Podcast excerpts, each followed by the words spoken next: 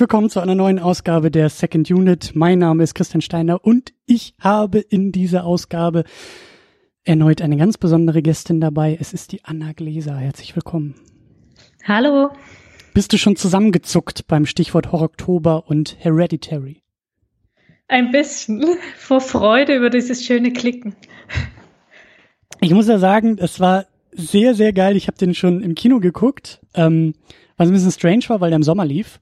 Mhm. Ähm, also ein sehr, sehr guter Film jetzt für den Oktober, ein interessanter Film für den Sommer, sagen wir es mal so. Aber im Kino war das halt richtig geil, weil Leute während des Films angefangen haben, so in der vorletzten Reihe auch zu, so zu, zu schnalzen mit der Zunge und das war einfach nur krass. Ja, vielleicht sollten wir das jetzt im Laufe des Podcasts auch immer unvermutet machen. Ja, immer mal so rein droppen in so leeren Stellen, einfach nur so ein aber ich hätte jetzt so eine Angst gehabt bei dem Intro, dass ich dieses Klicken versaue. ja, mein Herz hat auch etwas mehr geklopft als bei den anderen Versionen normalerweise, aber ähm, ja, ist ja alles, ist ja alles technisch auch. Ja, perfekt klappt. Ja. Äh, ja, wir haben viel vor. Ähm, ja. Ich muss erstmal gucken, was jetzt hier überhaupt die Reihenfolge ist. Also als erstes ähm, reden wir mal kurz wieder über dich. Oh ja, okay. Hi. Hallo. Hi. Also, ich bin Anna, ich wurde ja schon quasi vorgestellt im Intro. Und ihr kennt mich vielleicht schon mal, ich war schon mal zu Gast äh, hier in der Second Unit. Wir haben dann über, worüber haben wir eigentlich gesprochen? Ach ja, über. Nur die Sonne war Zeuge. Nur die Sonne war Zeuge, das war richtig schön. Mhm. Ja, und alles, was ich mache, das könnt ihr auf Twitter verfolgen unter Chicaria. Da fröne ich auch meiner Leidenschaft für Badewannen. Das ist jetzt ein bisschen. ja, wer die Folge zu Nur die Sonne war Zeuge nicht gehört hat, ähm, du hast eine sehr, sehr schöne und interessante Filmforschungsfrage. Ja, es ist vielleicht ein bisschen übertrieben. Aber diese Badewanne-Geschichte, dass äh, ich festgestellt habe, dass viele schöne Szenen, äh, Szenen oder bedeutende Szenen in Badewannen stattfinden, habe ich aus Spaß mal angefangen. Jetzt kann ich einfach nicht mehr aufhören, das äh, zu beobachten, weiter zu beobachten. Also dir fallen so. einfach Szenen auf in Filmen, die in Badewanne spielen, die in der Regel auch irgendwie relativ wichtig für Figuren oder für Handlungen oder für Motive sind. Und da setzt du jetzt, glaube ich, jedes Mal einfach so ein kleines äh, Lesezeichen auf Twitter mit irgendwie genau. Screenshot und sagst, ah, guck mal hier schon wieder Badewanne. Ja, und ich freue mich übrigens auch über jeden, der mir Badewannen zuschickt, was jetzt auch schon ein, zwei Mal passiert ist. Äh, gleich als erstes, ähm, es gibt ja den Bechdel-Test. Äh, ich bin dafür, dass wir jetzt den ja. test einführen. Nämlich die Frage, ob der Film, den wir jetzt besprechen, auch eine Badewannenszene hat. Oh Gott. Nein, ich glaube nicht. Mir ist keiner aufgefallen. Mir ist nämlich auch keiner aufgefallen. Ja, schade eigentlich. Hm. Hätte bestimmt noch reingepasst. Vielleicht irgendwo in den Deleted Scenes oder so, aber ähm, habe ich gesehen, leider auch nicht. ja. ja. Hm, na gut, dann fällt er schon mal in Sachen Faszination Badewanne ein bisschen durch, aber in ganz vielen anderen Punkten wird er, glaube ich, sehr, sehr viele Punkte äh, bei uns beiden sammeln. Ähm, bevor wir noch weitermachen, sollten wir damit wir es nicht vergessen, eine ganz, ganz deutliche Spoilerwarnung aussprechen. Ähm, ja, unbedingt. Nicht nur Warnung, sondern, sondern ich, ich möchte, ich möchte eigentlich ein Megafon benutzen und von den Dächern schreien, schaut euch diesen Film an. Der ist, also, ich finde ihn richtig gut und äh, du glaube ich auch. Ja. Und es gibt eine ganze Menge toller, toller Sachen in diesem Film, über die wir natürlich auch im Laufe dieser Diskussion hier sprechen wollen und werden. Und deshalb solltet ihr am besten ausmachen, wenn ihr ihn noch nicht gesehen habt. Es ist auch Oktober. Der Film kommt in ein paar Tagen am 26.10.2018 auf DVD, Blu-ray und VOD und dann gibt's den überall zu gucken und zu streamen. Also macht das auch bitte. Und danach könnt ihr wieder hier zuhören, denn ich will keinen Tweet, ich will keine E-Mail lesen, kein Kommentar, dass hier Leute erst den Podcast hören und dann den Film schauen, weil dann werde ich sauer, weil dann vermiesen wir euch nämlich ganz, ganz viel Spaß an diesem Film. Ja, ich denke auch. Der Podcast wird um einiges besser, wenn man den Film dann auch dann gesehen hat, sodass man auch das alles genießen kann. Und vor allen Dingen, wenn man nichts weiß Also ja, das ist noch, hier wirklich sehr wichtig. Noch weniger als nichts ist besser, weil so bin ich auch damals ins Kino gegangen und wusste einfach nur, dass der ziemlich gut wegkommt und so einen kleinen Hype irgendwie um sich hat und sehr hoch gehandelt wird und das hat schon gereicht. Dann bin ich ins Kino und war sehr überrascht und auch in vielen Punkten sehr überwältigt und äh, das solltet ihr auch tun. Also gerade was was so Twists und Turns angeht und so, geht unbedarft ins Kino, geht, na okay, nicht ins Kino, aber geht ins Heimkino, das wollte ich sagen. und, äh, schaut euch diesen Film bitte unbedingt an und ähm, ja, erst dann äh, erst dann kommen wir quasi oder so. Äh, dann, bevor wir jetzt auch wirklich äh, auf die Spoiler zu sprechen kommen und so richtig ins Eingemachte äh, springen und noch weiter rumschnalzen, ähm, gibt natürlich auch eine Danksagung. Und zwar in Richtung Patreon und auch in Richtung Steady. In diesem Fall ist es Patreon, denn Ulf P. unterstützt uns dort, der lustigerweise, wenn mich mein Internet-Gossip nicht trügt, der Bruder des Initiators oder eines des Initiat der Initiatoren des Horroktobers ist. Also hier schließen sich wieder Kreise und vielen Dank für die Unterstützung von Ulf, äh, die wir bei Patreon bekommen. Und wenn ihr uns auch unterstützen wollt, dann tut das natürlich sehr, sehr gerne bei Patreon, bei Steady. Da kriegt ihr unter anderem auch Zugang zu Livestreams. Ihr könnt das hier live äh, mit anhören. Und ähm, das geht dann eben über Patreon und Steady. Und da sagen wir auch vielen, vielen Dank. Und äh, ja, und wenn ich schon dabei bin, dann können wir eigentlich auch noch Danke sagen an Splendid Film. Das ist das, äh, das ist der Vertrieb, das Label. Die haben uns beide nämlich mit Blu-ray und DVD ausgestattet. Falls ihr euch jetzt fragt, hä, Moment mal, wie könnt ihr denn über den Film sprechen, wenn er erst in äh, anderthalb Wochen auf DVD erscheint? Wir wurden da schon ein bisschen vorher ausgestattet und sagen natürlich auch äh, vielen Dank dafür. Und das hat super geklappt. Und ähm, ja, das ist der Grund, äh, dass wir jetzt auch über den Film sprechen können. Und ja, Du hast, glaube ich, die DVD bekommen. Ich habe die Blu-ray mir zuschicken lassen. Und genau, das hat wirklich super geklappt. Ja. Genau. Und äh, ja, also keine Sorge, wir werden hier nicht irgendwie äh, bezahlt dafür, dass wir über diesen Film sprechen. nicht, dass ihr jetzt denkt, Moment mal, wir werden jetzt. Nein, nein. Äh, die Meinung die, zu diesem Film, äh, die ist komplett kostenlos und äh, das hat damit nichts zu tun. Aber es ist schön, weil ähm, es ist manchmal ist, kann es sehr müßig sein, so wenn man denn mal so Ideen hat und sagt, hm, ich würde ganz gerne schon mal vorher an den Film irgendwie rankommen, damit ich dann auch den Podcast rechtzeitig irgendwie veröffentlichen kann und so und manchmal rennt man dagegen verschlossene Türen und in diesem Fall war es Blended sehr, sehr nett und sehr, sehr freundlich und auch sehr bemüht, uns zu unterstützen und das fand ich schön. Das hat Spaß gemacht und das war ja auch super simpel. Du hast die DVD dann auch direkt im Briefkasten bekommen und äh, ja, das war gut. Ja, war richtig gut. So, dann äh, wollen wir langsam zum Film kommen und wir haben es ja schon angedeutet, ähm, da gibt es so mehrere äh, Zugänge. Also als allererstes äh, interessiert mich ein bisschen in grober Fassung, was äh, du denn so zum Horror-Oktober machst. Kennst du den Horror-Oktober überhaupt? Ich kenne den Horror-Oktober und zwar schon seit äh, einigen Jahren, der läuft ja schon ein bisschen. Aber ich verfolge den bisher vor allem passiv. Ich wollte dieses Jahr tatsächlich aktiv mitmachen, jetzt kam mir die Zeit dazwischen. Aber ich habe trotzdem ein bisschen was gesehen und ich lese ganz fleißig alle Reviews und höre alle Podcasts dazu. Deswegen ist er mir schon im Gedächtnis. Und jetzt ist aber das heute tatsächlich das erste Mal, dass ich aktiv was dazu mache.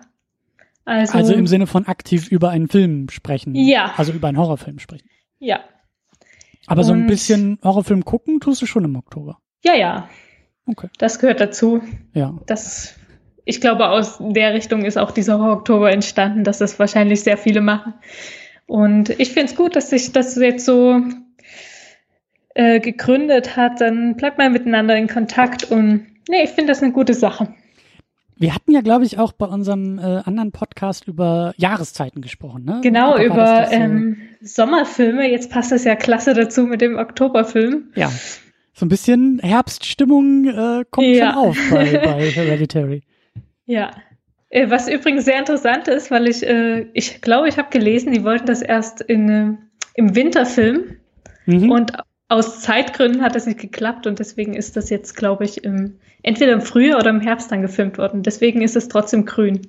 Eigentlich war eine Schneelandschaft vorgesehen. Mhm. Passt jetzt sogar besser, finde ich.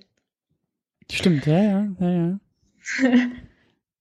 Und äh, ja, also der, was, was, was mir jetzt auch so äh, im Rücken ist mein Fenster und wenn ich da jetzt so rausgucke, ist es irgendwie noch nicht mal acht Uhr abends und es ist schon wieder stockdunkel und äh, das ist irgendwie auch, das ist irgendwie auch Herbst. So, diese Dunkelheit, die jetzt wieder so dazu Ja. kommt. Und da finde ich, ist das so mit Horrorfilmen, das kann man schon mal machen. Also Horror-Oktober ist ja auch immer ein bisschen viel, finde ich, so mit 13 Filmen, die ja ähm, Ja. im, im klassischen Horror-Oktober-Konzept irgendwie vorgesehen sind. Die schaffe ich auch nicht. Also da äh, ähm, Aber umso größer ist meine Bewunderung immer für die, die es tatsächlich schaffen und die dann tatsächlich ähm, noch kleine Reviews verfassen.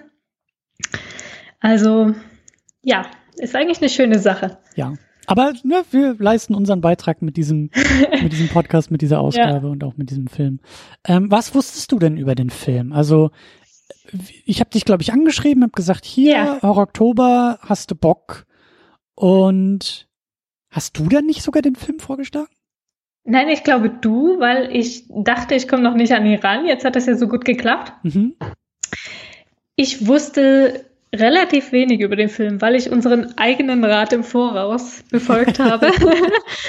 also ich wusste, dass es ihn gab und ich wollte ihn unbedingt sehen und ich habe auch so vorsichtig immer angefragt, ähm, Leute, die ihn gesehen haben, ja, wie fandet ihr das? Aber erzählt mir nur nichts. Und ja, und ähm, deswegen relativ wenig über die Handlung. Ich habe auch den Trailer extra nicht gesehen. Mhm.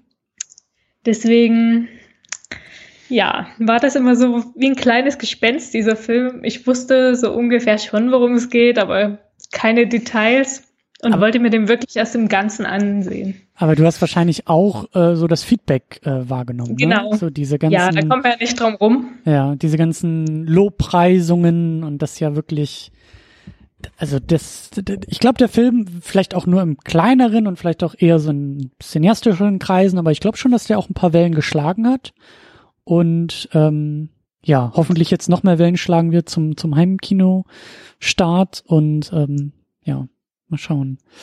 Ähm, ja, ich hatte den halt schon geguckt. Ich hatte den im Mhm. im Sommer, wie gesagt, als er rauskam, im Kino dann geguckt. Wusste vorher auch nichts, äh, außer halt irgendwie, dass das was ganz Besonderes sein soll und was Gutes sein soll.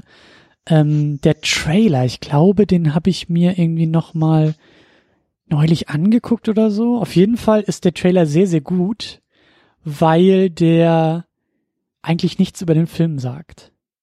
Also Was immer gut ist. ja, also das, das Ja. ist für mich, ähm, äh, das erinnert mich an auch so einen Oktoberfilm. Äh, ähm, David Fincher, was war denn sein letzter hier mit Ben Affleck? äh, Wieso komme ich nicht auf den Titel? Gone Girl. Ah, alles klar, ja. Hast du den mal gesehen? Den habe ich gesehen, ja. Ja, weil da ist es nämlich auch so, dass der Trailer mh, sehr ähm, gezielt einen Eindruck vermittelt, der mit dem Film selber gar nicht viel zu tun hat. Also der, der Trailer stellt ihn sehr stark in diese Mörderrichtung und sie Okay. sehr stark in diese Opferrichtung und, und, und liefert im Grunde genommen schon so die perfekte Voreingenommenheit, ja, Täuschung, Voreingenommenheit, wenn du damit ins Kino gehst, dann, dann bist du schon mal richtig gut vorbereitet, um vom Film überrascht zu werden. und genauso ist es bei, bei Hereditary, dass halt der Trailer Okay. sehr stark auf diese Oma und die Oma stirbt und sehr, sehr viel mit dem, mit dem Mädchen, mit der Charlie irgendwie auch, auch macht und ihr Schnalzen und auch der Schnitt und so, das ist sehr, also lustigerweise kommt der Film ja irgendwie dann, glaube ich, am Ende doch wieder so bei dem Thema an mit Mhm. Dämon und so klassisch Horrorfilm, aber worum es eigentlich in dem Film geht, erfährst du in dem Trailer gar nicht. So, nix mit Familie, nix mit äh, kaputter Sohn, tote Tochter und völlig zerstörte Mutter, so, das ist da alles noch gar nicht so drin. Das, äh, deswegen, also sehr, sehr gut gemacht auf jeden Fall. Ich mag das, wenn Filme den Schritt mitdenken und den Trailer eben nicht komplett vorwegnehmen, also dass der Trailer nicht komplett den Film vorwegnimmt, sondern dass der Trailer, Ja. äh, wie du sagst, eine gute Täuschung für den Film ist, aber einen guten Eindruck, aber halt gar nichts irgendwie vom eigentlichen Film zeigt und sagt. Und das hat er, das hat er äh, ziemlich gut hingekriegt. Und ähm, ja, die Überraschung im Kino war groß bei mir und äh, ja, wie gesagt, inklusive Leuten, die angefangen haben, in der letzten Reihe zu schnalzen an den, an den richtigen Momenten und anderen Leuten, die dann irgendwie drei Reihen davor völlig zusammengezuckt sind und damit dann der halbe Saal auch zusammenzuckt und das war schon sehr gut gemacht. Ja, sehr gut. Also, ja. Ich meine, der Film lädt auch eigentlich dazu ein, das war ja damals bei, bei dem, bei dem Remake von S, von Stephen King. Ja. Dass ja irgendwie auf einmal Leute im Clownskostüm mit roten Ballons schon im Kino saßen und die Leute verrückt gemacht haben. Und äh, ich, ich hoffe, dass dieser Film auch so. so Wie war das? Äh, Gerade bei da war ich auch im Kino, da war das ja richtig, man hatte richtig das Gefühl, die Leute haben jetzt richtig Bock darauf und die sind da rein und die wollten das sehen und da war schon so die, diese Stimmung da. Wie war das bei Hereditary? Gute Frage. Also es war ein kleiner Saal und auch nicht allzu viele Leute mit, mit äh, denen wir da im, im, im mhm. Kino waren. Aber ich hatte schon so das Gefühl, dass die Stimmung sehr, sehr gut äh, von der Leinwand in den Saal wanderte. Also die, die eine Szene, die in meinen Augen krasseste Szene überhaupt so, über die wir auch noch sprechen werden, die ähm, hat schon, glaube ich, so sämtlichen Sauerstoff aus dem Saal entzogen, so dass irgendwie alle nur noch da saßen und schockiert waren. So, das, äh, das hat, das hat schon gut funktioniert. Also, das ja. Ja, weil gerade bei Horror ist es mir dann schon öfter mal passiert, dass man so ein vermeintlich skeptisches Publikum hat, so die dann, oh, war ja jetzt so vorhersehbar und so, die das so kommentieren, was mich wahnsinnig ärgert. Kommt so, auf den Film drauf an, ne? Also ja. so, aber du hast schon recht, das ist, das, das ist dann auch nicht mehr so die richtige Horrorstimmung. Also das ist dann eher ja. so Sneak Preview Niveau, wo man dann vielleicht irgendwie Spaß mit dem Film haben kann und so. Aber also bei dem, das war, das war, da war Totenstille, das hat komplett ja, kann funktioniert, ich mir vorstellen. Also, ja. Aber gut, dann lass uns mal äh, reingehen, einsteigen und noch einmal sämtliche Spoilerwarnung aussprechen, weil ab jetzt geht's richtig ans Eingemachte. Jetzt, jetzt machen wir uns die Hände schmutzig. Jetzt, äh, ja. Am besten mit einer kleinen mhm. Erinnerung in Sachen Plot. Ich weiß nicht, ob du äh, das noch hinkriegst, den Film kurz zusammenzufassen, was passiert bei Hereditary. Genau. Na, ich kann es ja mal versuchen. Du ergänzt am besten.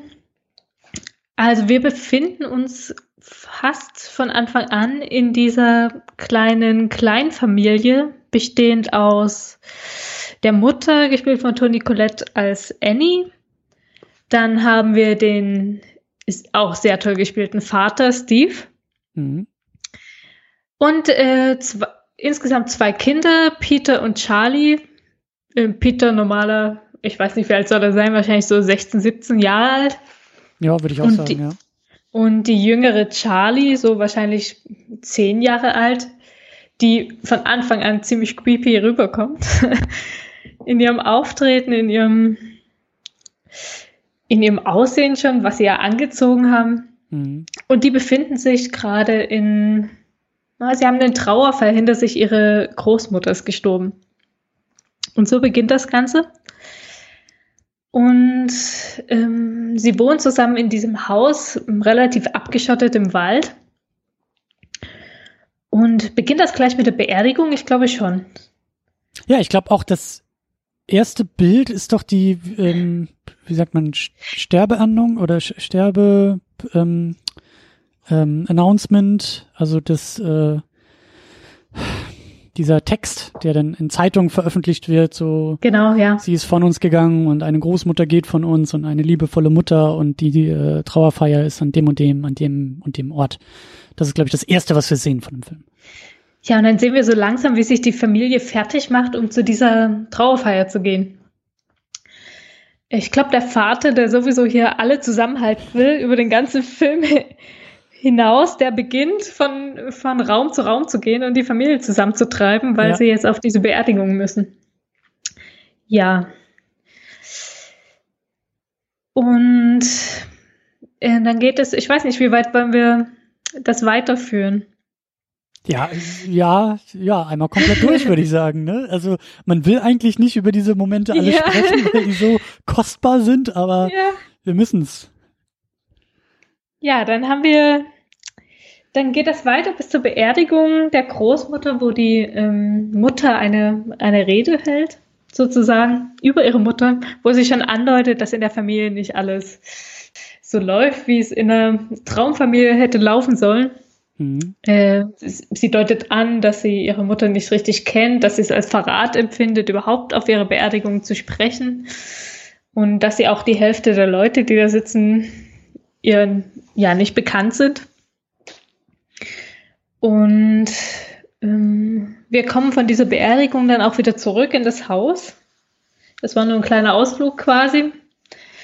Und beobachten dann, wie die Familie mit dem Verlust umgeht. Und das machen sie ganz unterschiedlich.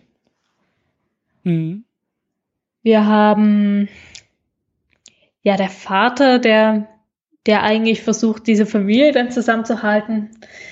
Die, ich glaube, am meisten betroffen ist tatsächlich die äh, Charlie, die kleine Charlie, da, das finden wir da auch raus, ihre Großmutter der größte Bezugspunkt war. Mhm. Ihre Mutter hat sie sozusagen ihre Großmutter zu überlassen. Ja, jetzt kommen wir schon in diese ganze Mystik hinein. Äh, wieso, weshalb, warum das so ist. Und auf jeden Fall hat sie die größte Beziehung zu ihrer Großmutter gehabt. Das sieht man auch an dem, an der Folge, wo, wo Toni Colette tatsächlich mit ihrer Tochter kommunizieren will. Mhm. In dieser äh, zu, klassischen zu Bett bringen Szene. Mhm. So, Mama bringt sich, die Kleine zu Bett. Ja, wo sich so gegenseitig abgeklopft wird. Ja, wie geht's dir und wie geht's mir? Und äh, wo Charlie dann sagt, ja, wer soll sich denn nun um mich kümmern? So quasi, mhm. als gäbe es jetzt niemand mehr, der sich um sie kü kümmert. Und das beschreibt schon ihren Verlust, den sie dann wahrscheinlich am meisten äh, empfunden hat. Über, ja, weiß ich nicht, ob man das so sagen kann, aber wird zumindest erstmal so angedeutet. Dass Doch. die beiden den, die besten Draht zueinander hatten. Ja, also das, das auf jeden Fall. Ich, ich erinnere mich auch noch an die Szene, wo dann der Vater Ach, ja. bei, dem, bei dem Sohn mal so kurz irgendwie ins Zimmer guckt und auch so fragt, Mensch, so, wie, wie, wie bist du drauf, wie geht's dir? Und er sagt so, ja, alles irgendwie eher normal, so. Und fragt dann Ja, und mit der schönen Frage, bist, bist du, traurig? traurig so? und er zuckt, glaube ich, nur so ein bisschen mit den Schultern und sagt so, ja, ja, pff, ja vielleicht, so, ja, wenn es sein muss. Und äh, Charlie ist halt komplett anders, ne? Also für die ja. bricht mehr oder weniger eine Welt zusammen, wie du sagst, die hat ihre Existenzängste auf einmal da irgendwie, äh, weil sie sagt, äh, niemand ist mehr für mich da und wer kümmert sich jetzt um mich und so. Das ist Obwohl schon ist ja nicht so ich, als würden wir Emotionen von ihr erkennen können. Also sie ist ja. Mit Emotionen haben sie es alle nicht so sehr, glaube ich, ja. in der Familie, aber da werden wir auch noch äh, ein bisschen tiefer graben müssen, ja. ja. Aber ähm, interessanterweise ist dann auch die, die, die Mutter, also Annie, mhm. wie gesagt, gespielt von Toni Collette, die fantastisch ist in dem Film, ähm, die versucht das Ganze ja auch irgendwie ähm, zu verarbeiten und landet dann ja in dieser Selbsthilfegruppe. Ähm, ja, einerseits und andererseits in ihren, sie hat ja so Bastelarbeiten. Ja. Äh, da können wir ja später nochmal drauf zurückkommen, aber diese Selbsthilfegruppe wird jetzt, glaube ich, interessanter. Ja, eine, eine, ein, ein wunderbarer Moment, so schöner Stuhlkreis, auch, auch von der Inszenierung her fand ich das halt richtig geil, weil sie sitzt da so in der Mitte und dann fährt die Kamera halt in dem Moment, als sie anfängt zu reden, so die Gruppe sagt so, ja, kannst auch gerne dich beteiligen. Und sie will zuerst nicht, aber dann schon. Und dann fährt diese Kamera halt so ganz langsam auf sie zu.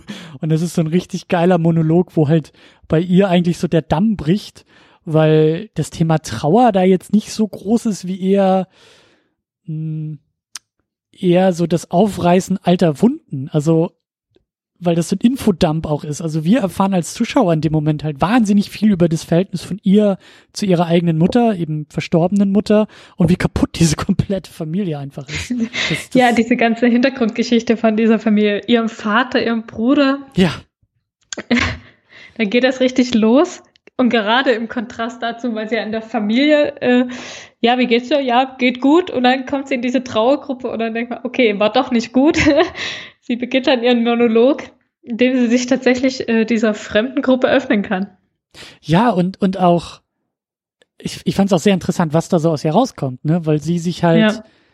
sie fühlt sich halt, also das war ja weniger Trauer um die verstorbene Mutter und irgendwelche, ähm, ich hatte das Gefühl, dass das weniger eine Auseinandersetzung mit, mit dieser Trauer ist, als vielmehr eine allgemeine Unzufriedenheit in ihrer eigenen Familie. Also die, ich glaube, das mhm. endet ja irgendwie damit, dass sie das Gefühl hat, für irgendwas schuldig zu sein, ohne zu wissen, wofür sie eigentlich schuldig ist. Und dieses Gefühl von dieser unbestimmten Schuld, das ist das, was eigentlich so aus ihr rauskommt, was jetzt vielleicht ausgelöst wurde durch den Todesfall, aber glaube ich jetzt gar nicht so direkt damit damit, äh, also dass, dass da so ein kausaler Zusammenhang ist. Das ist vielleicht eher der Auslöser, dass sie sich mal diesem Gefühl klar wird, was wahrscheinlich vor der Handlung des Filmes, vor dem Todesfall der Mutter in ihrer eigenen Familie da, in der eigenen Ehe mit den eigenen Kindern irgendwie so ein, so ein Thema ist. So.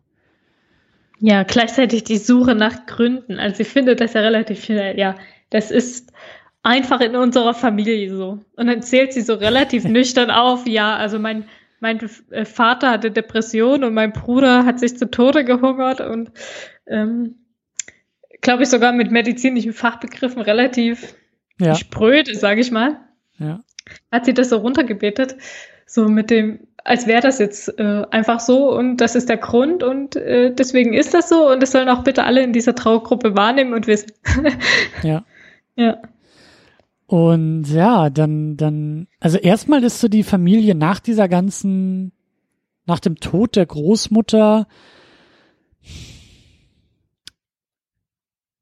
also das ist schon ein Wendepunkt in der Familie, aber es ist erstmal gar nicht so, wie soll ich sagen, es ist erst, es kommt noch schlimmer. Sagen wir es mal so. Das können wir heute noch mehrmals sagen. Ja, ja. Und äh, deshalb fand ich den Trailer auch so geil, weil der Trailer halt im Grunde genommen so bei der Exposition, bei dem ersten Akt irgendwie bleibt. Und der Film dreht aber noch viel, viel weiter auf. So, das ist äh, ja. Also eigentlich, eigentlich ja, es ist so für uns als Zuschauer der Ausgangspunkt für die Familie. Für die Familie selbst scheint das jetzt nicht so ein Riesending zu sein. Jeder versucht damit irgendwie mal mehr, mal weniger umzugehen, aber so ein bisschen die Konflikte in der Familie, die scheint es auch davor gegeben zu haben, weil. Ich wollte gerade sagen, also so mit dem Wendepunkt weiß ich nicht, ob ich da mitgehen könnte, weil meiner Meinung nach ist gar nicht so viel passiert. Also nicht in, innerhalb dieser Familiendynamik. Und mhm. das sieht man, glaube ich, am besten anhand des Vaters. Das ist so ein bisschen ähm, der Dreh- und Angelpunkt. Und so in Gedanken habe ich ihn immer den Wanderer genannt, weil er macht den ganzen Film nichts anderes, als von Raum zu Raum zu wandern und so abzuchecken, was äh, die Familienmitglieder so treiben. Und er findet ja auch gleich am Anfang Charlie in diesem Baumhaus. Das sollte man vielleicht noch sagen. Ja. Ähm, außerhalb des ba äh, Hauses, des Einfamilienhauses gibt es noch dieses Baumhaus, was später noch wichtig werden wird. Und dort äh, befindet sich schon Charlie. Sie schläft dort immer, obwohl es viel zu kalt ist. Mhm. Und er weckt sie dort und dann geht er weiter zu seinem Sohn und weckt ihn in seinem eigenen Zimmer. Jeder hat in diesem Haus einen eigenen Raum. Und für Annie ist das äh, ihr Arbeitsraum indem sie ihre Miniaturmodelle erstellt. Mhm. Wobei sie jetzt bei ihren persönlichen Tragödien ihren Fokus verliert ein bisschen. Sie hat ja eine Auftragsarbeit, die sie erledigen muss für eine Ausstellung. Und sie widmet sich jetzt aber lieber äh, den Miniaturen, die ihr eigenes Leben betrifft. Mhm. Also ich glaube, sie stellt das Hospiz äh, nach, wo ihre Mutter dann gestorben ist. Die übrigens äh, was sagt sie, sie welche schizophren geworden ist? Oder war das der Bruder? War es nicht der Vater? Ich weiß das gar nicht mehr oh genau. Gott. Ja, auf jeden Fall äh, auch an einer psychischen Krankheit mhm. gelitten hat am Ende. Und ähm, versucht so mit den Dingen umzugehen, indem sie die nachbaut, nachstellt. Mhm. Ja, und ähm, der Film, ich sag ja, es, es, es geht noch schlimmer. Dann ja. ähm, ein großartiger Moment, ähm, als dann, äh, hast du Geschwister eigentlich? Ja, zwei. Größere oder kleinere Geschwister? Eine große Schwester und eine kleine Schwester. Okay, okay, dann, ähm, dann, äh, ja, dann kannst du, glaube ich, auch gut fühlen, äh, was ich gefühlt habe, als der Film dann weiterging. ähm, klassisches Familienthema ja. irgendwie so. Ja. So eine Mann mit 16, 17 will irgendwie auf die Party gehen und auf der Party ist halt so das Mädel, was er aus der Schule kennt und auch gerne mag und vielleicht ein bisschen mehr mögen würde und er hat Bock auf Party und äh, kündigt das schon mal an. Und genau. äh, die, die Mutter, also Annie, sagt, ja, dann äh, frag doch mal deine Schwester, ob die mitkommen will. Und das ist so klassischer Move, ja. Klassischer Move und jedes größere Geschwister in dieser Welt da draußen weiß, was für ein Scheißmove das ist. Wenn ja, dann ich irgendwie ja? automatisch mit den Augen gerollt, als ich das gehört habe. ja, es man kennt es, man kennt es ja. so. Es gibt Momente, wo man die kleinen Geschwister einfach, also ich habe auch kleine Geschwister, ich habe auch größere, aber ich habe auch kleinere.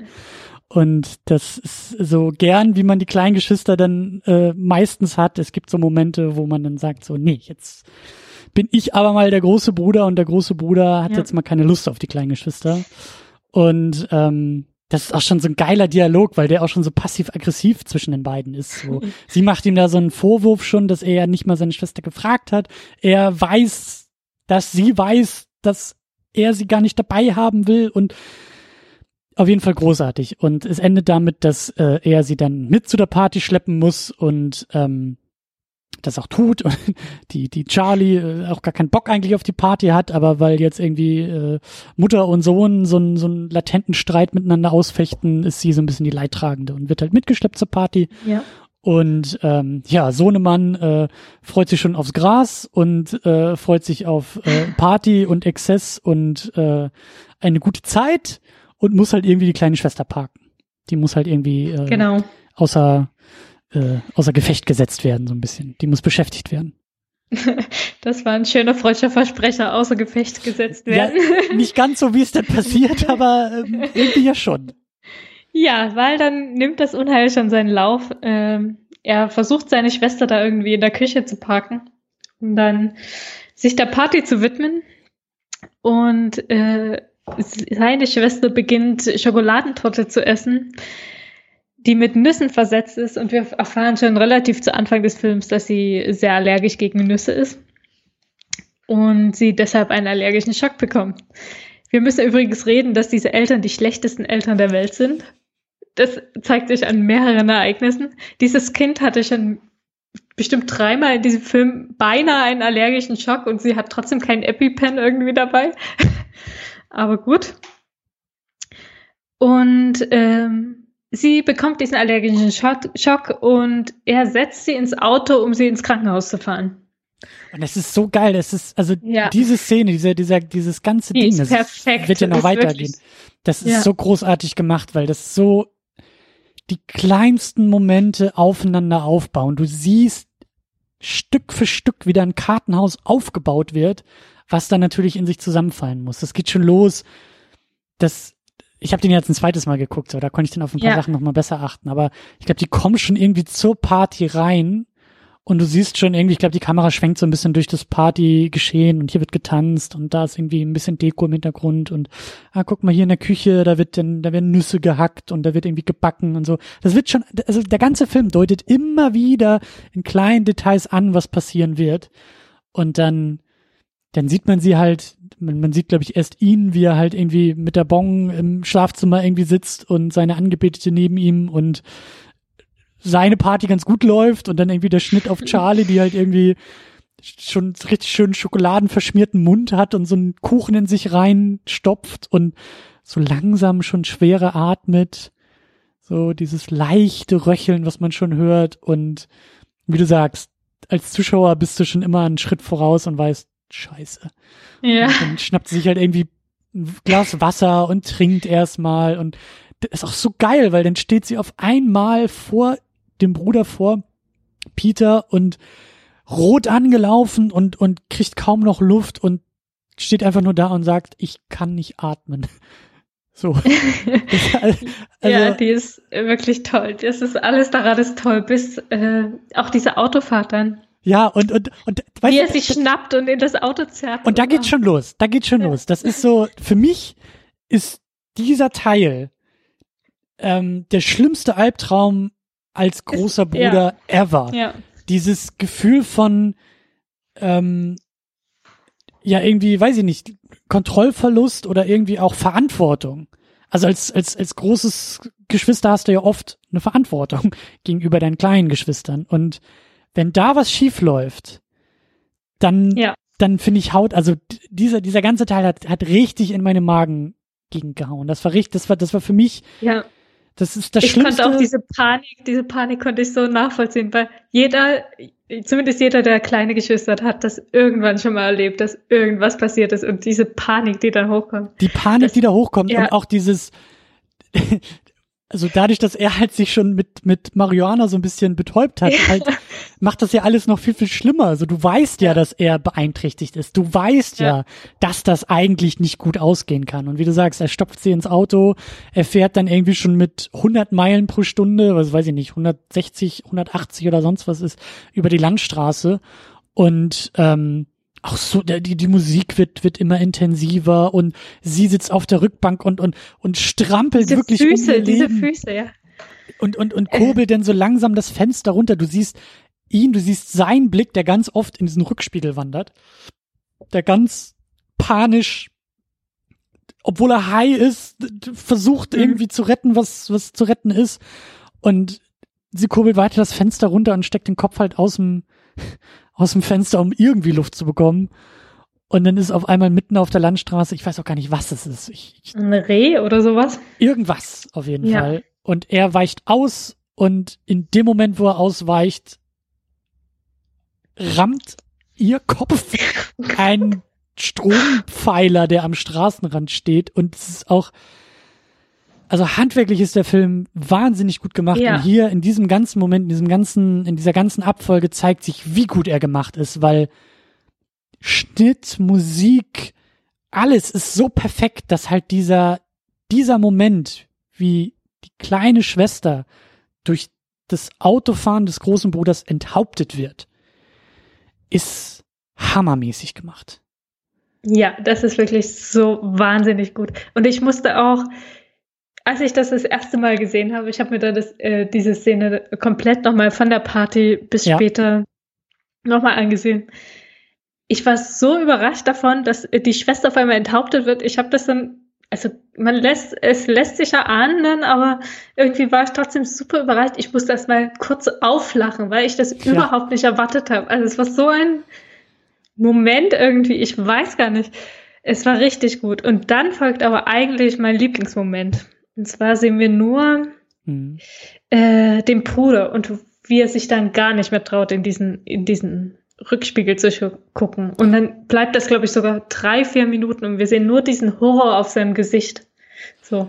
Ja, und das, und das ist auch, wie du sagst, dieser, dieser Horror auf seinem Gesicht. Und das war auch der Moment, als ich den im Kino gesehen habe, wo das Kino, wo du Stecknadeln hören, äh, fallen hören konntest, weil alle wahnsinnig schockiert waren. Wie du sagst, es war unfassbar überraschend, obwohl der Film halt irgendwie dahin lenkt. Aber wie du sagst, ich war auch, ich war das erste Mal völlig überfordert und also emotional überfordert von, ja. von, von dem Moment. Und es ist so geil, weil der Film, und da beginnt, das ist für mich Horror. Das ist für mich halt, ja. das, das habe ich bei dem Film auch nochmal auch noch mal gelernt. Das ist für mich, das ist so, ähm, ich glaube, das habe ich auch schon öfter mal im, im, im Podcast erzählt, weil ich immer wieder dran denken muss. Ähm, es gibt ähm, das Videospiel Resident Evil. Mhm. Und da gab es mal so ein Remake von auf dem auf dem GameCube und das habe ich halt auch gespielt und das ist halt es ist so eine es ist ein bisschen banal, aber es ist halt so ein ein eine wahnsinnig geile Hülle von diesem Spiel, also mhm. die DVD-Hülle weil hinten auf der Rückseite, genauso wie bei Filmen, stehen dann ja immer wieder, oh, das und das passiert und hier ist der Plot und das sind die tollen Action-Elemente und deshalb willst du das Spiel kaufen. Auf der Rückseite von diesem Remake steht nur ein Wort drauf. Terror. und das ist für mich das ja. entscheidende Wort, weil genau ja. das habe ich in diesem Film seit dieser Szene ununterbrochen ja. gespürt. In dieser Szene unfassbar intensiv, weil der Film uns ja nicht rauslässt. Er bleibt bei Peter, wie du sagst, die Reaktion ja. von Peter, das völlig, weil ich, ich als Zuschauer bin ja schon massiv überfordert emotional und dann, dann erlaubt der Film ja nicht mal den rettenden Schnitt, der sagt, zwei Wochen später, wir sind auf der Beerdigung. Das, das wäre ja auch schon schlimm genug, Ja. auch krass genug. Ja. Aber er bleibt bei Peter, der völlig stoned am Steuer eines Autos sitzt, wo gerade auf der Rückbank seine eigene Schwester enthauptet wurde. Und die, die bleibt ganz, ganz lange auf seinem Gesicht. Und dann werden wir trotzdem noch nicht erlöst. Dann äh, wird, glaube ich, auf seine Füße gesagt, wie er ganz langsam dieses ähm, Bremspedal loslässt und dann langsam losrollt. Also wir bleiben eine ganze Ja. Weile noch bei Peter, also was Wahnsinn ist. Und wie er dann zu Hause in, Ja. in die Einfahrt da einfährt und Das sind Äh, so wichtige Momente, die der Film halt nicht weglässt, sondern die sind halt so Ja. furchtbar. Weil allein der Gedanke, weißt du, das, Ja. bei mir ging halt das Kopfkino dann sofort los, dieses, allein der Gedanke, dass so etwas passieren kann. Fuck. Und der Gedanke, jetzt fährt er mit diesem Wissen nach Ja. Hause und er fährt mit dem Auto in die Einfahrt und Ja. dann weißt du genau, jetzt musst du deinen Eltern gegenübertreten ja, und denen was Unerklärliches erzählen, weil erstens die Situation ist ja vollkommen verrückt. ja, Und selbst wenn es nicht wäre, wäre das ja, äh, ja, du, wie willst du das sowas ähm, deinen Eltern erzählen? Also ist vor der Horror, ist eigentlich ist Wahnsinn. ja, sag ich ja, das ist purer Terror. Das ist, das ist das Schlimmste, was passieren kann. Und es wird halt durchgespielt. Es wird jeder Schritt wird halt gezeigt. Und das ist, das meine ich halt mit, es fehlt, es gibt halt keine rettende Auslassung, die uns halt irgendwie zeitlich nach vorne wirft, sondern wir müssen mit ihm auf die Auffahrt fahren. Allein der Gedanke, allein der Gedanke, dass, dass, dass, dass du mit dem Familienauto nach Hause kommst und auf der Rückbank liegt die enthauptete Schwester. Und dann kommt er aus dem Auto raus und ich glaube, wir sehen sogar, wie er irgendwie ins Haus reinkommt und wie er völlig apathisch, völlig neben der Spur irgendwie in sein Bett, also in sein Zimmer geht, ins Bett fällt und auch da die Kamera auf seinem Gesicht bleibt und diese, diese völlige Überforderung weiterhin zeigt. Und dann gibt's, glaube ich, ein bisschen, ich glaube, dann wird ein bisschen gesprungen, ich weiß nicht, ob Mhm. geschnitten wird oder Ja. so eine kleine Transition kommt, aber auf jeden Fall bleiben wir auf dem Gesicht und es ist der nächste Morgen. Und du Ja, siehst nur halt, das Licht verändert sich. und du siehst halt immer noch in seinem Gesicht, dass A, sich gar nichts verändert hat und B, du hörst auf einmal im Hintergrund, dass die Mutter wach wird und langsam die Treppe runtergeht und irgendwann ja das Unausweichliche passieren muss, weil wie du sagst, wie, wie, wie völlig nachvollziehbar, dass er überhaupt nicht in der Lage ist, mit irgendjemandem über irgendwas zu reden, schon gar nicht mit seinen Ja. eigenen Eltern darüber, dass er die eigene Schwester enthauptet hat. Und dann muss aber die Mutter genau das ja irgendwie erfahren und so gut, so gut, weil wir das einfach nicht sehen. Wir, wir sehen sein Ja. Gesicht dabei, wir sehen seine Reaktion dabei und hören, wie die Mutter anfängt, aus tiefster Seele zu schreien. Und das ist einfach, es ist so schlimm alles. Es ist so schlimm. Ja. Und wie sie denn auf der Beerdigung, ich glaube sogar, ich glaube, wir sehen sogar noch irgendwie davor, wie sie, wie sie nachts im Schlafzimmer auf dem Boden zusammengekauert ist und unfassbar schreit und schreit und schreit und der Vater irgendwie versucht daneben zu sitzen und irgendwie zu beizustehen und das, dann beginnt halt erst der eigentliche das eigentliche Trauma in der Familie, der eigentliche Schrecken in der Familie, weil Ja. Großmutter stirbt, ja, ist nicht schön, aber danach ist einfach alles vorbei. Ja. Und vor allem, auch wir als Zuschauer, diese, diese Figur von Charlie, die wurde ja so präzise, so mit viel Mühe eingeführt. Ja. Wir, wir, Im ersten Drittel des Films ging es zu einem großen Teil fast nur um Charlie. Und dann mit einem Schlag äh, tatsächlich ein, äh, Ja, wortwörtlich, ja. Äh, ist diese gesamte Figur einfach ausgelöscht. Äh, Das finde ich auch so mh, toll, wie der uns da auf eine falsche Fährte lockt, weil so wie die Figur eingeführt ist, müsste man glauben, ja, die spielt, äh, spielt sehr viel länger eine Rolle, als sie es dann tatsächlich tut. Ja. Macht sie dann zwar noch indirekt, aber ja. Äh, wo waren wir stehen geblieben? Ja, dann äh, mit der Familiendynamik, was sich manifestiert in meiner zweiten Lieblingsszene. Die Äh, Dinnerszene. diese, ja, dieses Abendessen. Ja. Und das ist das, der zweite Horror. Das ist der Horror, diese unausgesprochene Familientragik da. Ja.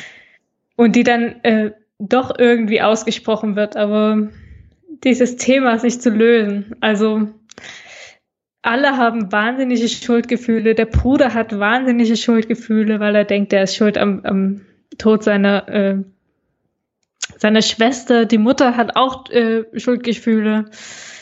Und äh, dann tun sie das mh, hm, sich gegenseitig in ihrer ja, Trauer in die Schuhe schieben, so dass das kurz mal eskaliert. Aber das ist gar nicht das Schlimme. Das Schlimme ist der Moment davor, in dem sie so an diesem Tisch sitzen, so ohne dass sie sich noch irgendwas zu sagen hätten, weil alles, was sie sagen würden, das wäre diese, diese Schuldzuweisung und diese, ja. diese Trauer, ja. diese Spannung, die da herrscht, das ist, oh, ich weiß nicht, das hat mich super mitgenommen. Auch, auch da, ich liebe den Sinn für Details bei dem Film, weil erstmal ging es ja schon damit los, dass der Vater das Essen gemacht hat. Ach, stimmt, und ja, genau. Der Sohn kommt irgendwie nach Hause und ist auch immer noch völlig neben der Spur. Der ist wirklich, der, der rennt wie ein Zombie durch die Gegend. Tiefste Augenringe, der, der, ich glaube, der weiß nachvollziehbarerweise gar nicht mehr, wo oben ja. und unten ist. Man sieht ihn teilweise auch irgendwie an der an der Schule, wie er mit irgendwelchen Idioten rumhängt, um sich einfach nur mit mit weiter mit Marihuana zu betäuben und die halt irgendwelche dummen was auch immer für Teenager-Gespräche da führen und er einfach nur das als Medizin benutzt und Panikattacken bekommt und selber auf einmal irgendwie keine Luft kriegt und einfach pure Hölle lebt so. Und Vater steht aber zu Hause am Herd und versucht irgendwie Familie über das Essen zusammenzuführen. Und dann geht er ja irgendwie nach oben ins Arbeitszimmer von, von Annie, von der Mutter. Und auf einmal, ja. auf einmal sitzt sie da und baut die Enthauptungsszene nach ja. in ihren kleinen Modellen und, und, und auch völlig zu Recht, der Vater kommt auch rein und sagt, what the fuck? Ja. Und sie sagt, na wieso, das ist ein neutraler Blick auf die Dinge, ich, ich stelle einfach nur Tatsachen dar. Ja, das stimmt, ja. So, und, und, weißt du, da so diese, diese Risse schon zu spüren, wo er dann auch sagt, ey, aber sieh zu, dass unser Sohn das hier nicht sieht, was auch immer du hier tust. ne, so, Vater versucht irgendwie diese Familie in irgendeiner Form irgendwie noch weiterzuführen, so dieses, dieses, dieses Konstrukt, dieses System, dieses, diese, diese Zusammengehörigkeit irgendwie noch zu tragen.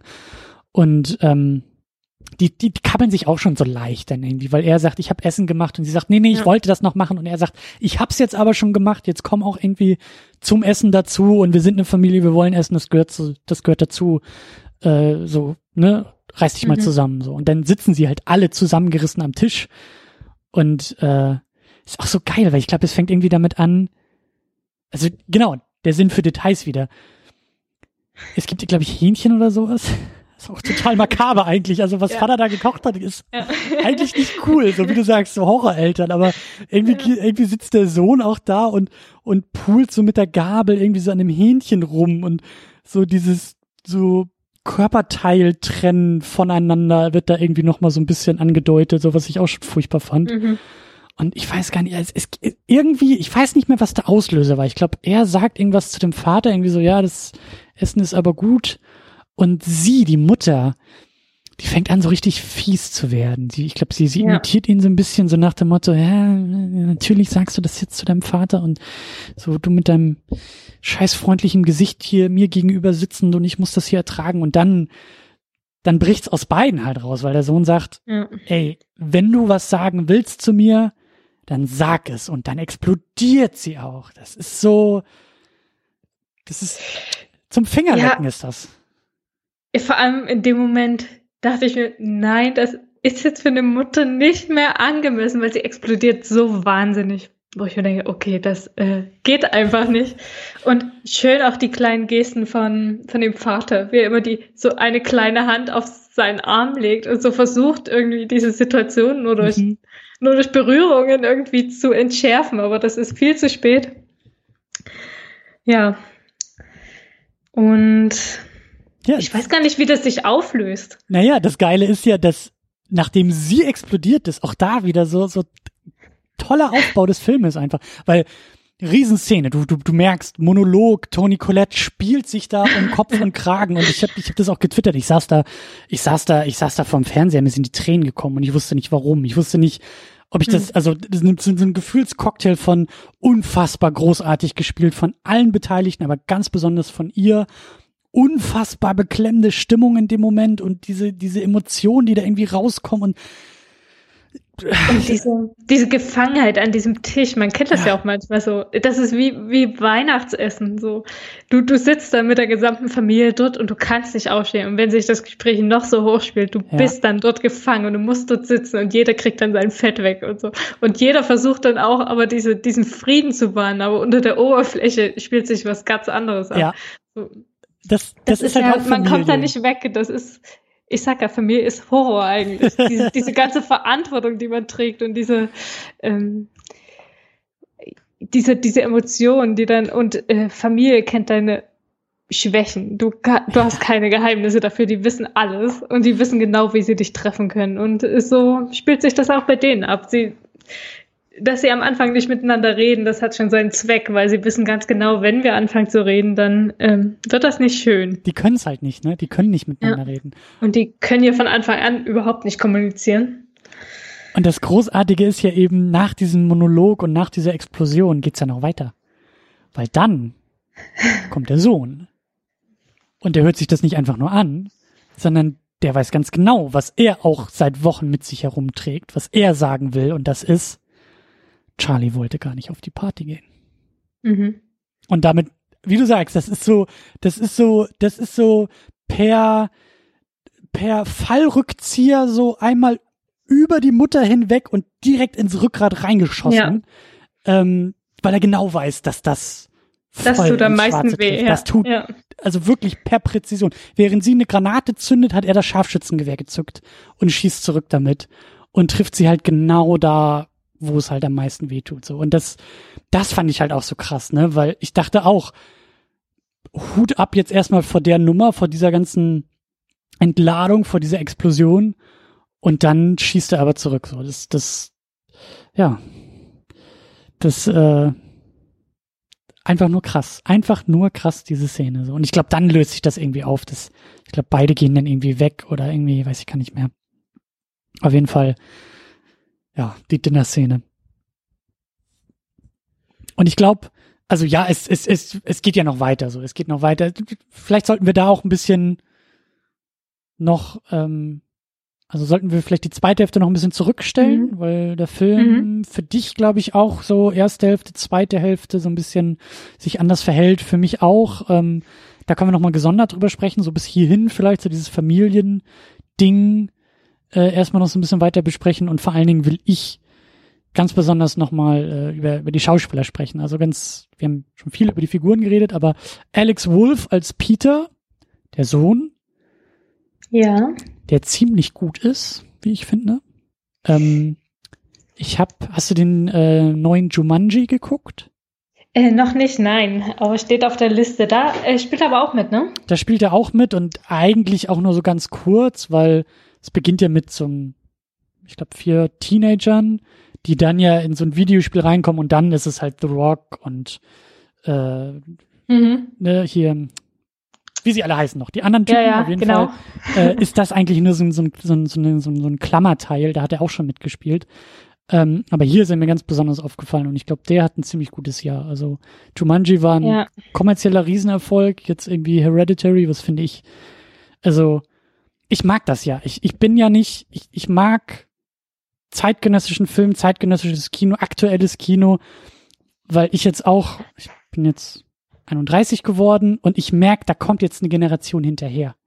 Weißt du, da, da wächst jetzt Fall. eine Generation von Fall, ja. Schauspielern, Schauspielerinnen und ich verteufel das nicht als alter Mann und sag, hm, ich habe hier, ich hab hier meine Helden und alles, was danach kommt, kann nicht mehr, sondern ich genieße das gerade zu sehen, dass da auch teilweise, also die, die Stars von morgen im Grunde genommen schon frühzeitig ja. erkennen zu können. Und ich, man weiß ja nie, was passiert, aber ich glaube, dieser Alex Wolf, wenn der weiterhin der, auch solche Filme landet, ja. also Hut ab. Da kann was, da kann was draus werden. Ich habe mich ein bisschen durch die Extras noch geguckt von der DVD mhm. und das Making of wahrscheinlich, das habe ich mir auch angeguckt. Genau. Ja. Und da wurde ja auch gesagt, dass er da ziemlich in seiner Rolle da aufgegangen ist und ähm, er die ganze Zeit am Set nur als Peter gespielt hat und ja. auch angesprochen wurde. Und erst nachdem der letzte Take abgedreht wurde, hat er sich dann als äh, Alex vorgestellt. Fand ich ziemlich witzig. Ja, komplettes Method Acting ja. und äh, finde ich, finde find ich auch ziemlich cool. Also hat sich zumindest ähm, auch im Film gezeigt, finde ich. Also der hat das relativ gut gemacht, fand ich auch. Ich war da beeindruckt. Ja, und ich. Auch diese in dem Klassenzimmer dann. Ja. Ähm, ja, kommen wir dann noch dazu. Zweiter Teil. also auch, auch in dem Making-of, äh, als er interviewt wurde, meinte er, glaube ich, auch irgendwie so, ja, heute am Set ähm, äh, drehen wir eine Szene, wo ich im Bett liege und von hinten von einem Dämon erwürgt werde. Und der Regisseur meinte heute Morgen noch zu mir, übrigens, äh, Alex oder Peter, ähm, heute wird ein leichter Tag für dich. Und man muss sagen, er hatte recht, das ist ein leichter Tag hier für mich am Set. So, also wirklich, wirklich krass. Ähm, wenn ich auch gut finde, äh, Gabriel Byrne als Steve, also der Vater, mhm. so die, die, die beiden Männer in dem Film, weil der Vater, ähm, der ist mir jetzt beim zweiten Mal auch deutlicher aufgefallen, weil der sehr, sehr klein und zurückhaltend spielt und mh, mm, ja, also so, so aus der Distanz, äh, wie ich finde, halt versucht, der Rückgrat der Familie irgendwie zu sein. Ne? Also ja. so, so ein, ein, eine, also wirklich das Beste, im besten Sinne so eine Nebenrolle spielt. Also beste Supporting Actor heißt es ja auch. Also dieser Support, mhm. den er als Schauspieler liefert, den seine Rolle ihm abverlangt, den seine Rolle auch auszeichnet inhaltlich. Das finde ich ist, ist halt wahnsinnig gut getroffen und auch dieses, wie du gesagt hast, so die kleinen Gesten und auch, auch, auch teilweise so die, so die kleinen Momente. Ich glaube, das war dann auch gegen Ende des Films irgendwie, da sieht man einfach nur, wie war das noch? Er sitzt, glaube ich, irgendwie am Computer oder so mhm. und schreibt, glaube ich, irgendwie eine Mail, die schon irgendwie so. anfängt mit sehr geehrter Herr, hm, ja. ich mache mir Sorgen um meine Frau und wenn sie nicht, dann müssten wir. Und dann klingelt, glaube ich, das Telefon und dann sieht man irgendwie, glaube ich, vielleicht sind es auch zwei Szenen, die ich gerade zusammenwerfe, aber irgendwie klingelt das Telefon und dann sieht man, wie er halt auch das Whiskyglas so einfach nur äh, hinstellt und dann zum Telefon greift und so dieses, der macht ganz, ganz viel mit sich selber aus und der muss so viel, der hat so viel zu tragen äh, als Familienvater in dieser Konstellation. Und das ist so still, was der macht. Ja, und er ist ähm, erstens trägt er diese, dieses gesamte Trauma ja auch mit, was man immer ein bisschen vergisst, weil er tatsächlich nach außen hin äh, dieses Konstrukt Familie aufrechterhalten will. Und wie du schon sagst, alles ähm, für sich ausmacht.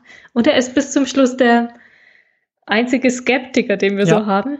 Ja. Weil während so alle langsam ihre, ihren Kopf verlieren, bleibt er, ähm, sage ich mal, auf dem Boden der Tatsachen, gerade in der Mail sieht man das ja. Er, er fängt an, ähm, eine Mail an den Therapeuten zu schreiben, um ähm, seiner Familie zu helfen, quasi. Während diese komplett in das Mystische eigentlich schon abgedriftet ist. Ich, ja, ich, ich glaube auch im Making-of irgendwie gehört zu haben, ich glaube, der Regisseur meinte das irgendwie, ähm, dass der Vater, glaube ich, selber Therapeut ist und ah, okay. Oh. und die beiden sich auch so wohl kennengelernt haben. Also Annie war wohl äh, ähm, ja in Therapie bei ihm und dann hat sich da aber sowas angebahnt und dann sind sie wohl zusammengekommen.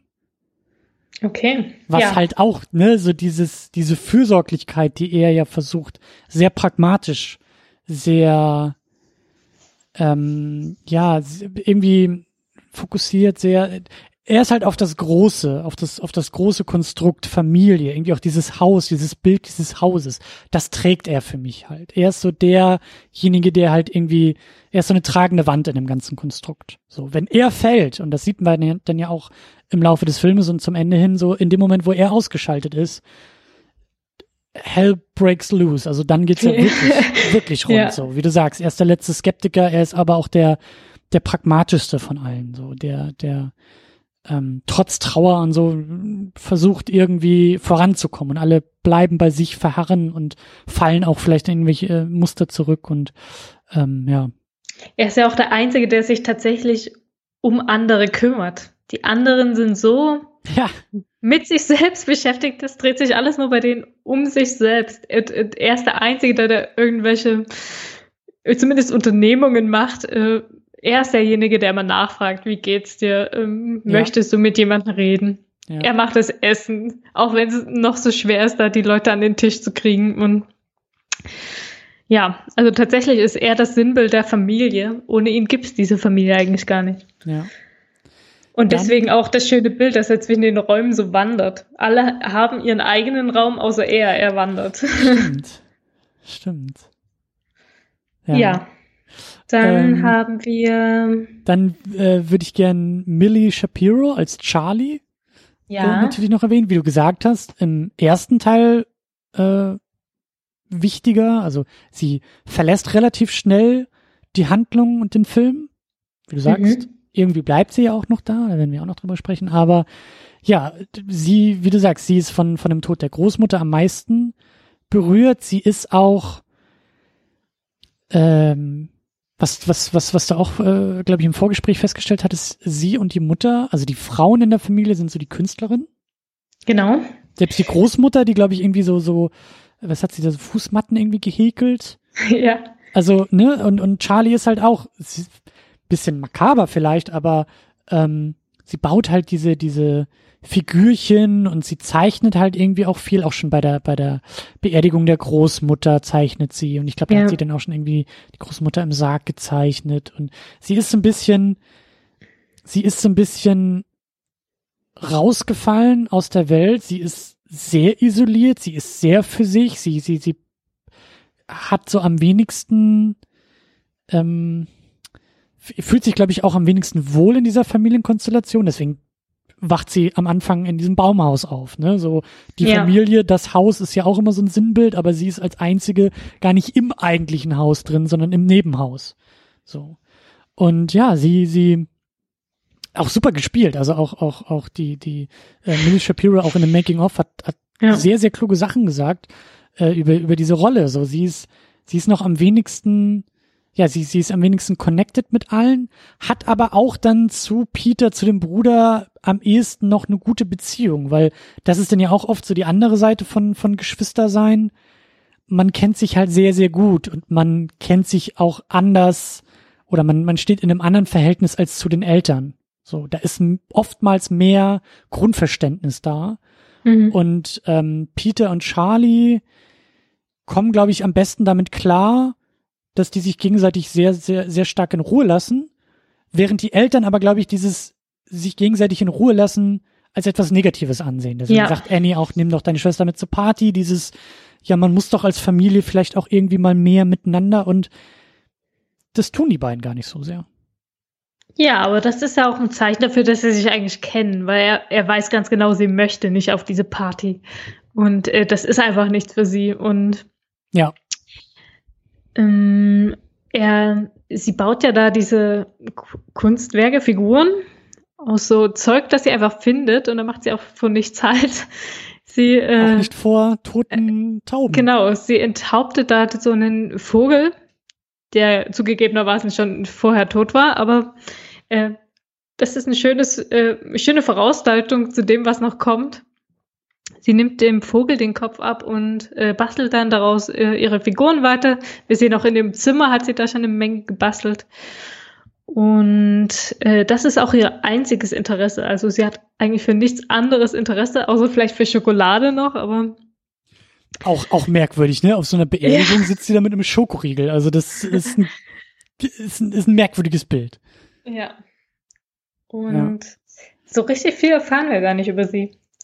Obwohl sie nee. immer nur über, über andere, dass sie immer gemaßregelt wird, weil sie halt nicht den nicht den Konventionen so entspricht. Auf der Beerdigung malt sie, äh, sie ist super interessiert an der aufgebahrten Großmutter. Ja. Und so richtig in ihrem Zimmer will sie auch nicht sein. Sie bevorzugt dieses Baumhaus draußen. Ja. Und das äh, treibt ihre Familienmitglieder so langsam in den Wahnsinn, weil sie versuchen sie immer so einzubeziehen, aber sie möchte überhaupt nicht einbezogen werden. Sie ja. hat da einfach kein Interesse daran. Ja.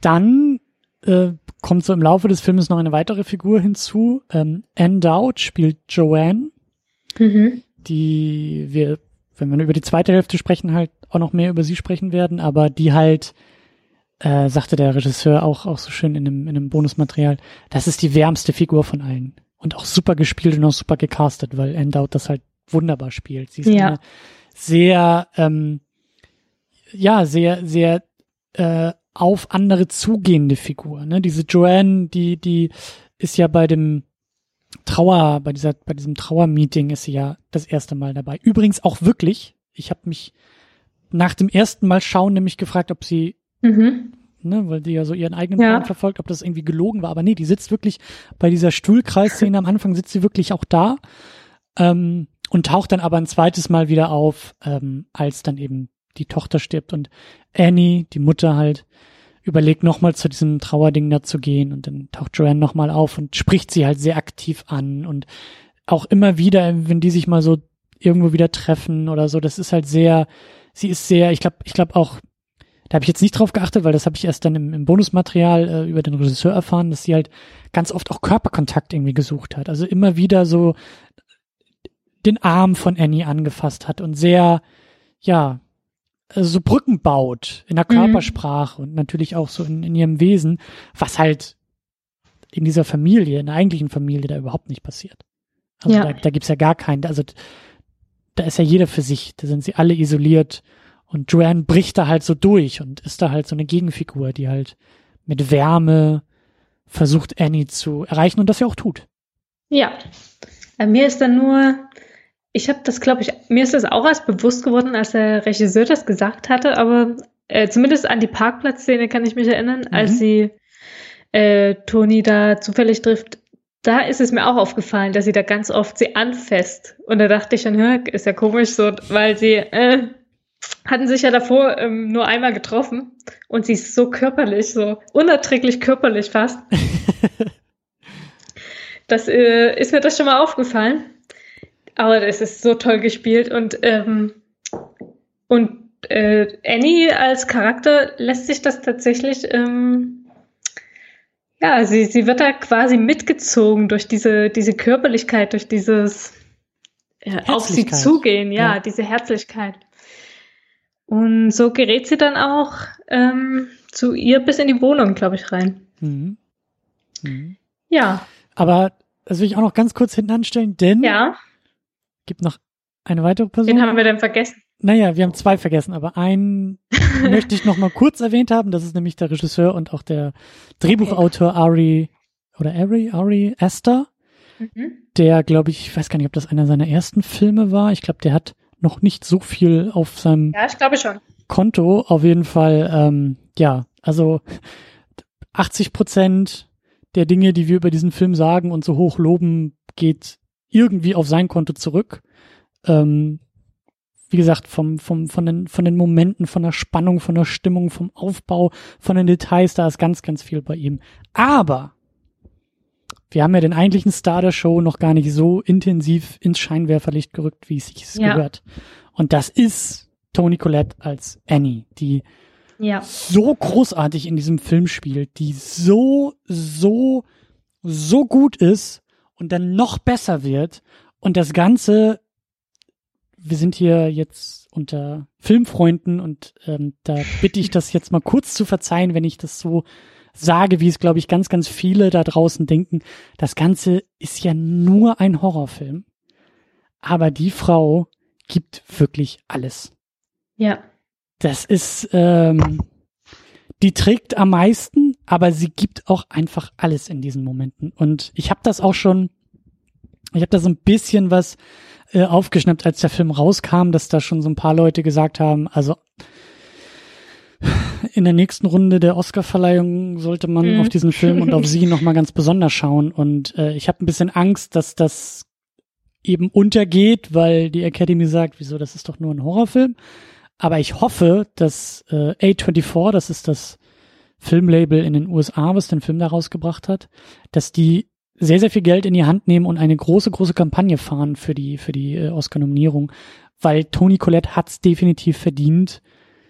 Also für mich ist das eine der, der, der besten weiblichen Schauspielleistung des Jahres. Also das ist eben gerade auch, weil das nachher sehr körperlich wird und eben sehr stark, also der Film geht ja immer mehr ins Horrorgenre und hat Ja. auch immer krassere Horrorelemente und die nimmt sie ja auch mit. Also dieser ganze erste Teil mit Familiendrama und die, die, die Mutter voller Zweifel, die irgendwie im Traum ihren eigenen Sohn erzählt, dass sie den Sohn nie haben wollte und die in der Vorgeschichte, wie wir erfahren, ihren Sohn und sich selbst mit, mit Kerosin überschüttet hat und anzünden wollte und eine wahnsinnig kaputte Figur und Frau, die sie da spielt, aber so gut spielt, die dann eben auch noch zur Horrorkönigin im, im, im Verlauf des Films. Also es ist, ja, Ja, ist Wahnsinn. Ja, ich finde das auch. Ich war richtig beeindruckt. Und ich dachte dann immer, ja, kann ja eigentlich gar nicht mehr besser werden. Und sie legt da wirklich immer noch eine Schippe drauf. Gerade diese, erst in dieser Runde, in diese Selbsthilferunde. Und dann geht das weiter. Dann ist sie diese Panik oder diese äh, Panik in der Wohnung dann von Joanne. Ja. Da gehen wir dann noch mal rauf. Die ist wahnsinnig gut gespielt. Und das wird immer, also es ist Wahnsinn, was sie da alles leistet bis zum Schluss. Ja. Und ja, also drücken wir mal die Daumen, dass das so klappt. Und, und auch, also im Laufe dieses Podcasts und diese Jahre, die ich das jetzt auch schon mache Ja. und immer wieder auch, auch Film guck und bespreche, so, was ich erst, sagen wir mal, seit kürzerem bemerke und auch erst in der Lage bin, das irgendwie äh, zu sehen und auch hier immer mal wieder anzusprechen, sind halt die kleinen Momente. Also Momente des Schauspiels, die halt einfach nur, ja, die halt, die halt eben, also so gut wie sie sind, die großen Explosionen zu erkennen und zu loben und, und, und zu sehen, so, ist eine Sache. Ich fand zum Ja. Beispiel schon fantastisch, wie sie einfach nur ans Rednerpult gleich am Anfang gegangen Ja. ist und wie sie einfach nur ihren Notizblock dahin legt und wie sie dann mit so einer unfassbaren Gefasstheit und mit so einer, Ja, das war fast komödiantisch schon. Ich musste ein bisschen schmunzeln, wie sie das gesagt hat. Äh, wie sie ihren Block schon dahin legt. Da rutscht er noch so ein bisschen über das Rednerpult und dann fängt sie an und dann, ja, ich kannte meine Mutter nicht und, ähm, und sie wollte auch nicht, dass wir sie kennen und überhaupt ist es ein Ver fühle ich mich fast, dass ich sie verrate. Zwar ähm, macht sie sich nicht lustig oder so, aber wie sie, wie sie das ausdrückt und wie sie erstaunt darüber ist, dass jetzt auf einmal so viele fremde Menschen auf dieser Beerdigung sind. Das war, weiß ich nicht, es hat mich schon ein bisschen äh, amüsiert fast, wie sie das da macht. ich fand das, ich fand das halt so krass, wie sie, wie sie halt diese Gefasstheit spielt, dieses, dieses, also das habe ich schon einfach an ihrer Körperhaltung gesehen, diese, diese Angespanntheit, die sie da irgendwie Ja. hat, aber die halt, das, also Diese Pflicht, dieses, äh, Ja. sie strahlt diese Pflicht aus, jetzt etwas Ja. sagen zu müssen zu einer Ja. Person, wo sie eigentlich nicht sagen kann, beziehungsweise vielleicht auch gar nicht will. Genau, aber, aber auch Mhm. dieses, da, und das ist halt so krass, dieses Gefühl, was sie in dem Moment hatte, die, also was, was sie für mich ausgestrahlt hat, wie du sagst, dieses auf eine gewisse Art und Weise eine Rolle, ein, ein, in das Muster einer Rolle passen, nämlich die Mhm. Rolle der trauernden Tochter, die auf, klar, sie sagt, sie sagt komische Sachen, aber ich hab, hatte das Gefühl, dass sie sehr gut da drin ist, in der Körpersprache genau das gerade auszudrücken, was, was von ihr erwartet wird, Ja. nämlich dieses, diese, wie du, wie du sagst, dieses pflichtbewusste Gefasstsein. Und ich glaube, die Frau geht fast immer so durch ihr Leben. Und Mhm. das hatte ich dann auch im Laufe des Filmes immer wieder so gesehen. Deswegen wundert mich das auch nicht, als sie dann ja so explodiert ist in diesem Stuhlkreis, weil sie dann ganz selten mal diese Anspannung loslassen kann und man merkt, Ja. da bricht ein Damm auf, weil sie ständig so angespannt ist. Und das ist halt, das meine ich halt so mit, mit, mit, mit Körperhaltung. Das ist, Ja. das ist schwer in Worte zu fassen und das ist auch schwer irgendwie drauf zu zeigen, aber das ist einfach die Art und Weise, wie gerade manchmal so ein Rücken sein kann, wie manchmal Schultern so eher nach hinten gestreckt werden und Kopfhaltung und das sind so kleine Gesten, an denen ich mich mittlerweile auch sehr, sehr groß erfreuen kann, wenn ich sowas sehe. Und das fand ich halt zum Beispiel auch so geil, dass sie es schafft, dieses, dieses subtile, diese subtile Anspannung, die Annie als Mutter in dieser Familie wahrscheinlich Mhm. spüren muss, täglich spüren muss. Das ist bei mir auch schon angekommen, so. Und das, Ja, vor allem hat man das Gefühl, dass in, in der Anspannung, also immer in dieser Anspannungssituation, dass sie da die meisten Emotionen irgendwie verarbeitet oder mhm. zumindest auch ausdrückt, weil man weiß, das sind unterdrückte Emotionen. Und äh, das wird vor allem auch deutlich, wenn sie an diesen Miniaturen arbeitet, in welcher Anspannung und ähm, Präzision sie da diese, diese ähm, Situation nachstellt, indem sie die Miniaturen baut. Dann weiß man genau, sie zeigt jetzt überhaupt keine Emotionen, aber in ihr sind diese Emotionen gerade sehr vorhanden. Und da sitzt sie auch so angespannt da. Und klar, ähm, das bedingt die Arbeit an sich, aber auch, ähm, ähm, ja, auch das, äh, die verschiedenen emotionalen Abläufe, die sie da durchläuft, durch diese Situation, die sie nachspielt, gerade diese Hospizszene von ihrer Mutter oder die Enthauptungsszene von ihrer Tochter, all das stellt sie ja nach. Und da ist dieselbe Anspannung vorherrschend wie auch an diesem Rednerpult. Das bringt es perfekt auf den Punkt. Und über diese komischen Modelldinger wollte ich sowieso noch mal sprechen, weil das ist auch höchst strange, das ganze Ding. Erstmal, ja. erstmal, ähm, was, was du gerade gesagt hast, so, das, das ist das perfekte Bild, weil genau so, wie man mit diesem Blick fürs Detail, mit dieser Anspannung, mit der man ja eigentlich diese Modelle bauen muss, weil du ja im Mikrobereich arbeitest an Details, an, an Figürchen, an Details, die du in diesen, an diesen Dioramen dann irgendwie erzeugst. Genauso fühlt sich für mich die Frau die ganze Zeit an, diese Anspannung, so dieses leichte Luft anhalten oder zumindest Luft sehr kontrolliert irgendwie ausatmen, weil man könnte ja ständig irgendetwas kaputt machen, wenn man jetzt ja, zu grob an diesem Modell arbeitet. Ja, das hat ja fast was Zwanghaftes, wie sie das macht. Also äh, vor allem im Laufe des Films wird sie ja immer zwanghafter, wie sie das tut. Sie verliert den Blick, was sie eigentlich tun muss und was sie dann am Ende macht. Also sie vergisst ihre Auftragsarbeiten und kümmert sich nur noch über um diese Nachstellung der Ereignisse. Aber das ist es ja auch. Diese diese ja. Dioramen sind ja eben auch. Ähm, da hat sie Kontrolle Mhm. Also das, das hat, glaube ich, auch so ein bisschen sowas, wie du sagst, das ist sowas, ähm, ich will nicht sagen manisch, aber das ist so etwas, also ich glaube nicht, dass sie sonst Kontrolle hat. Sie, sie, sie versucht immer in Kontrolle zu sein. Sie ist unfassbar angespannt in allem, in jeder Situation, in ihrem ganzen Dasein und kann diese Anspannung über diesen Modellbau, glaube ich, nur rauslassen, der ja selbst auch wieder sehr, sehr angespannt und kontrolliert ist, weil es ja nichts, sie, sie, sie nimmt ja nicht den Pinsel und feuert drauf los, sondern das ist halt so, ja, sie, diese Szenen, die sie da baut, die sind halt auch unfassbar kontrolliert und auch gekünstelt und auch gestellt und darüber verarbeitet sie ihre Emotionen, über also sie bleibt in diesem, in diesem Kontrollmodus, sie bleibt in dieser Anspannung und äußert das dann über diese sehr, sehr, ja, leblosen und emotionslosen äh, Szenerien, die sie da baut. Also sie drückt sich zwar künstlerisch irgendwie aus, sie verarbeitet damit ihre Traumata, aber auf eine so immer noch sehr, ich, ich will mal sagen, unemotionale Art und Weise. So. Ja, weil sie halt nur äh, Wirklichkeit abbildet. Ja. Und sie fügt eigentlich nichts dazu. Also wie es ja eigentlich bei Kunst oft der Fall ist, dass es irgendwie weitergeht als Wirklichkeit. Sie drückt dabei mhm. ja eigentlich auch nichts aus. Das sagt sie ja, ja, auch, als der Mann reinkommt. Sie sagt, das ist doch nur ein neutraler Blick auf die Dinge, wie sie passiert sind. Und eigentlich hat sie damit recht. Eigentlich baut sie damit nur nach, was wir vorher gesehen haben, was halt passiert ist. Aber da ein künstlerischer Ausdruck, eine künstlerische Verarbeitung, ein, ein, ein Aufarbeiten der Dinge passiert dabei überhaupt gar nicht. Das, das tut sie nicht. Das kann sie gar nicht. Ja. Ja. Ja, und dann ist ja natürlich auch, ähm, hat das ja ein, ein, also diese Einführung, diese Einleitung des Filmes, ne? Das beginnt ja mit einem, Ach, stimmt, ja. Mit einem Schwenk, glaube ich. Ist es, geht es vom Baumhaus auf ein Minimodell oder auf jeden Fall und dann kommt der Zoom-In in das äh, Modell. Genau, und, und dann beginnt der Film, in dem der Vater zur Tür reinkommt und der Sohn im Bett liegt und das ja. ist aber eigentlich quasi in dem Modell, aber irgendwie sind wir dann auf einmal im Film und im Haus und da zeigt sich ja auch schon irgendwie so, dass das alles sehr konstruiert und gemacht ist irgendwie, ja. was da so dann eben im Laufe des Filmes passiert.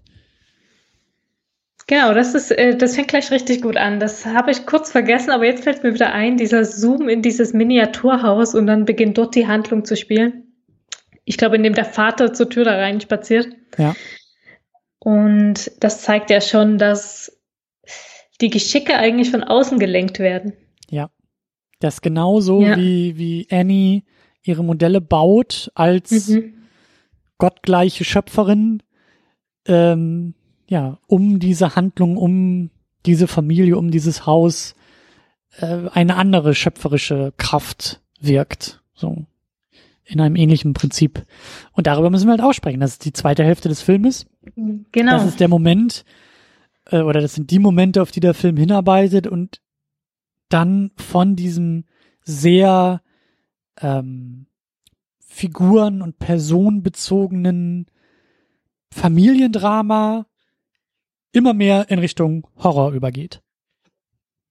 Klassisches Horror, einen klassischen Horrorfilm irgendwie auch wird. Ja. Das war schon sehr schön angedeutet im ersten Teil des Films, aber ich glaube erst im Nachhinein gänzlich zu erfassen. Ja. Ja, und da ist Joanne eigentlich die eine der ausschlaggebenden Figuren, ne, die wir schon angedeutet Mhm. haben. Die so unfassbar herzliche Frau, die Annie ähm, Hilfe anbietet, Trauerhilfe anbietet und dann auf einmal ja ähm, nicht nur Trauerhilfe, sondern mit dem richtigen ähm, okkulten ähm, was ist es denn Spiel oder oder oder Ja, Ähm. Werkzeug. Werkzeug in der Lage ist, äh, mit den Toten zu kommunizieren.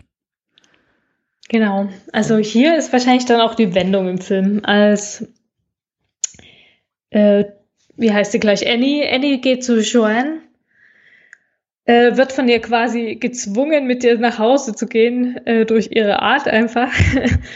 und äh, zeigt ihr da, äh, und äh, Joanne behauptet, dass sie mit ihrem Sohn jetzt, mit ihrem verstorbenen Sohn kommunizieren kann über eine Kreidetafel und einen mysteriösen Spruch, den sie davor aufsagt.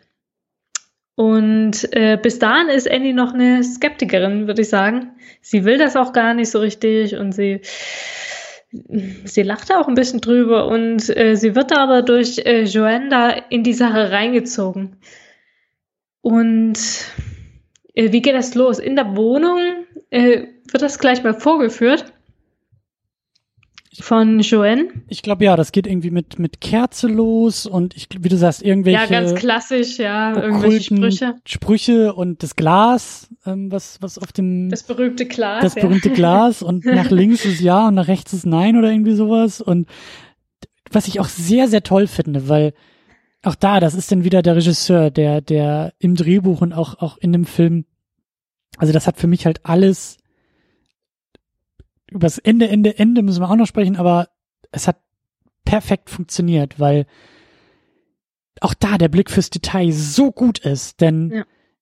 auf einmal sitzt Annie mit Joanne am Tisch. Und wie du sagst, Annie Ja. ist genauso wie wir die Skeptikerin in dem Moment, die sagt, ich glaube an das alles hier nicht und das ist so. Die das fast mehr als Höflichkeit dann Genau. da mitmacht. Ich, ich gucke mir das einfach mal an. So, und dann, das Tolle ist eben, das geht los mit diesem Glas.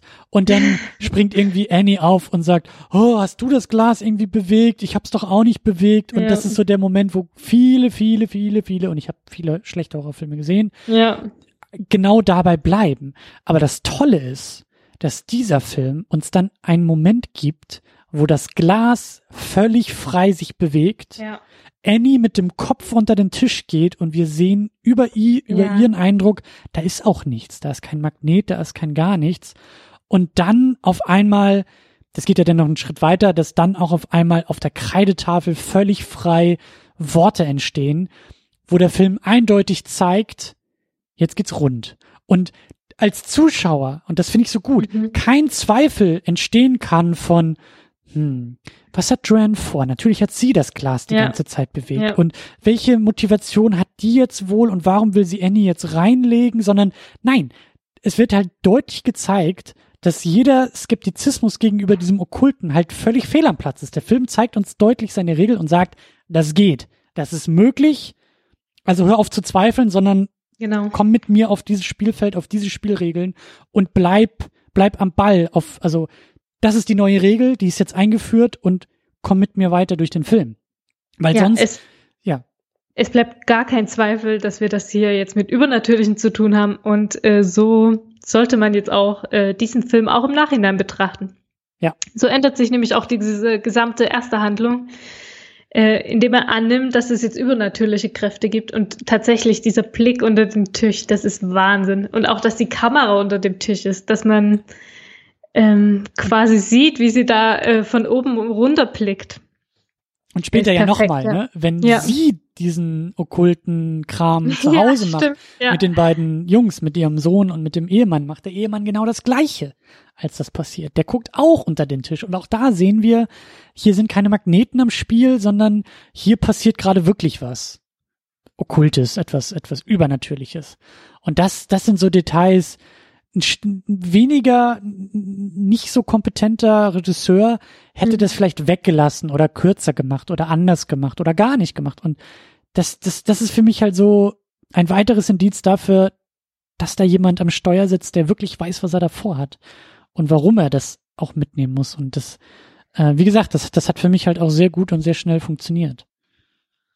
Ja, fand ich auch. Also wurde relativ stimmig auch gelöst durch diese gerade wahrscheinlich durch diese Figur der Joanne. Und ähm, das ist für uns als Zuschauer gut, weil wir, wir werden jetzt mit den neuen Regeln gleich vertraut gemacht, aber auch die Charaktere ja genauso. Also äh, Annie ist zu Recht total aufgelöst und geht nach Hause, aber natürlich muss sie es ausprobieren und sie macht mhm. das auch. Und wie toll das ist, dass dann äh, in ihrer Familie nochmal dieser Konflikt aufkommt, weil alle zweifeln und sie so unter dem Motto, jetzt ist sie komplett durchgedreht und macht hier irgendwelchen okkulten Schwachsinn mit uns. Und, und da, dieser Widerstand von denen noch.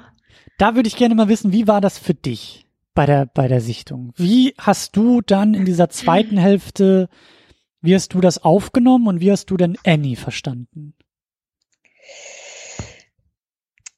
Ja, also ich habe das erst wirklich schwer aufgenommen, weil ich noch so gefesselt war von der ersten Hälfte. Für mich war das noch alles Übernatürliche noch komplett uninteressant, weil ich wollte noch mehr Familienkonflikt äh, haben. Okay, aber, aber ich habe ja. ja, worauf ist hinaus?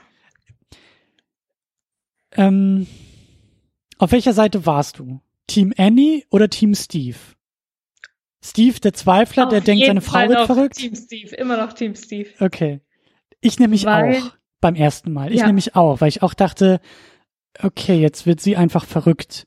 Jetzt, okay, da sind jetzt Gläser, die sich von alleine bewegen. Maybe, keine Ahnung, was das soll.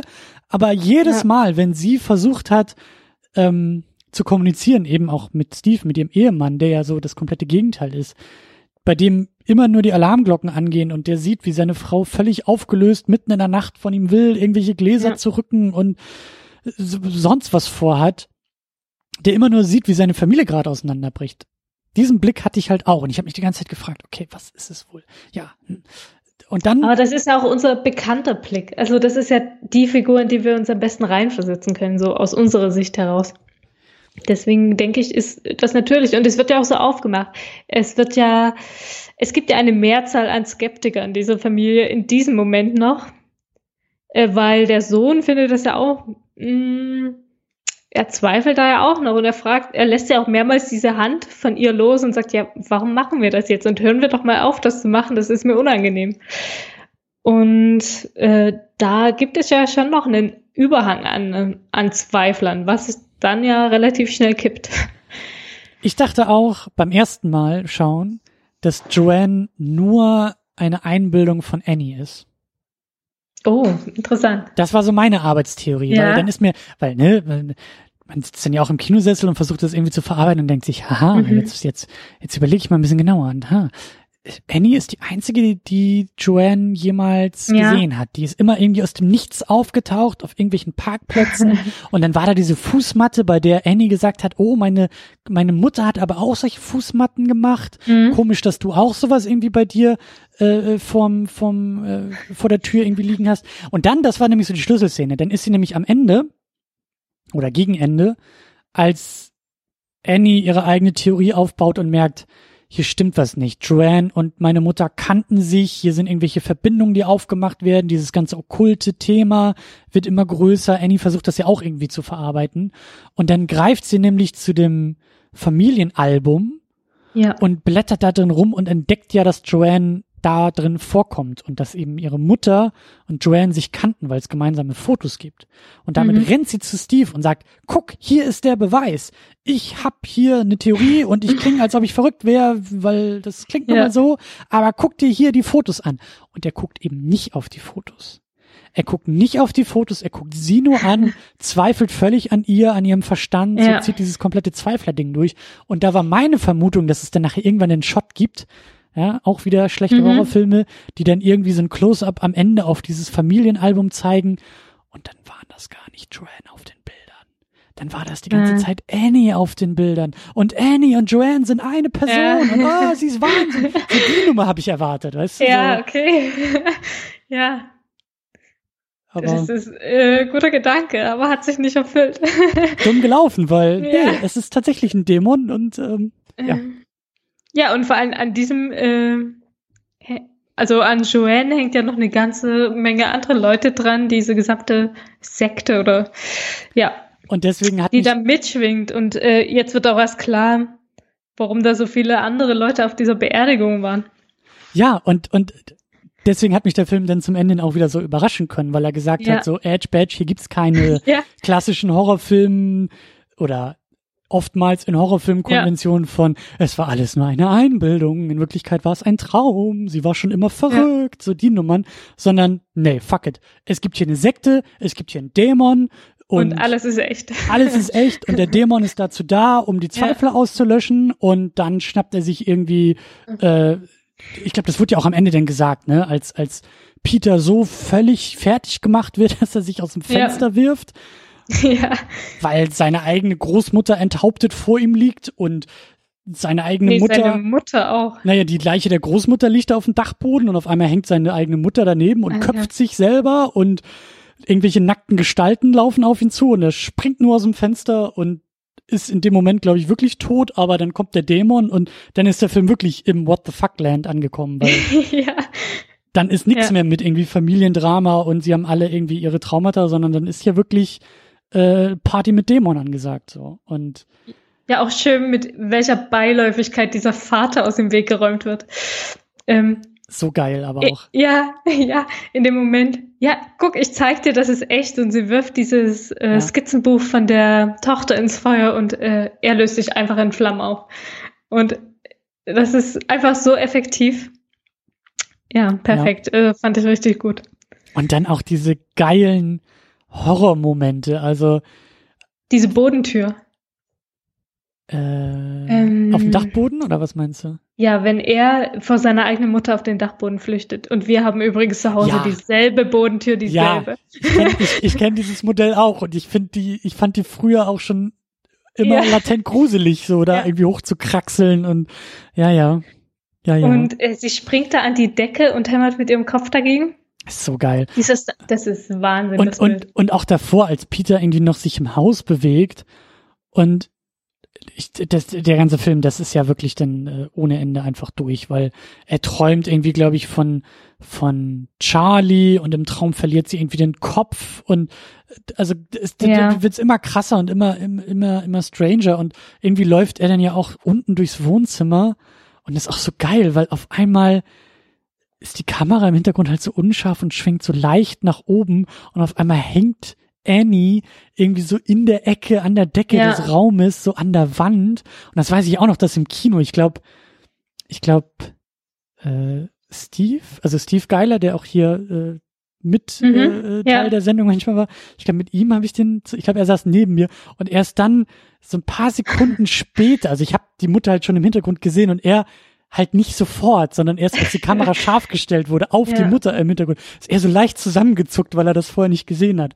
So diese, diese, diese schönen Ja. Schreckmomente, die dann auch kommen oder auch, das hat mich dann bei der Wiederholungssichtung halt voll erwischt, als er, glaube ich, als, als Peter irgendwie, er läuft da so irgendwie durchs Dunkel und dann ist auf einmal, glaube ich, so ein Schnitt und dann rennt aus dem Dunklen des Raumes irgendwie Annie auf ihn zu ja, Und es ist so ein klassischer Jumpscare, der aber gar nicht so wie ein Jumpscare irgendwie aufgemacht ist. Und da bin ich auch voll zusammengezuckt hier beim, beim, auf der Couch, als ich den Film geguckt habe. So. Und ja. das, deswegen die zweite Hälfte des Filmes ist, ja, wie gesagt, vorbei mit Familiendrama und ja. let's go into Horrorland. Mhm. Und ich glaube, das hat dir nicht so gut gefallen, oder? Oder du hast eher Probleme? Mm, ich habe da mehr Probleme in dem Sinne, weil das dann, für mich ist das mh, mm, nicht mehr so gruselig. Ich erfreue mich an den Bildern, die sie machen. Mhm. Aber der erste Teil hat mich wahnsinnig mitgenommen. Und ich war richtig, ich kann diesen Familienhorror so gut nachvollziehen.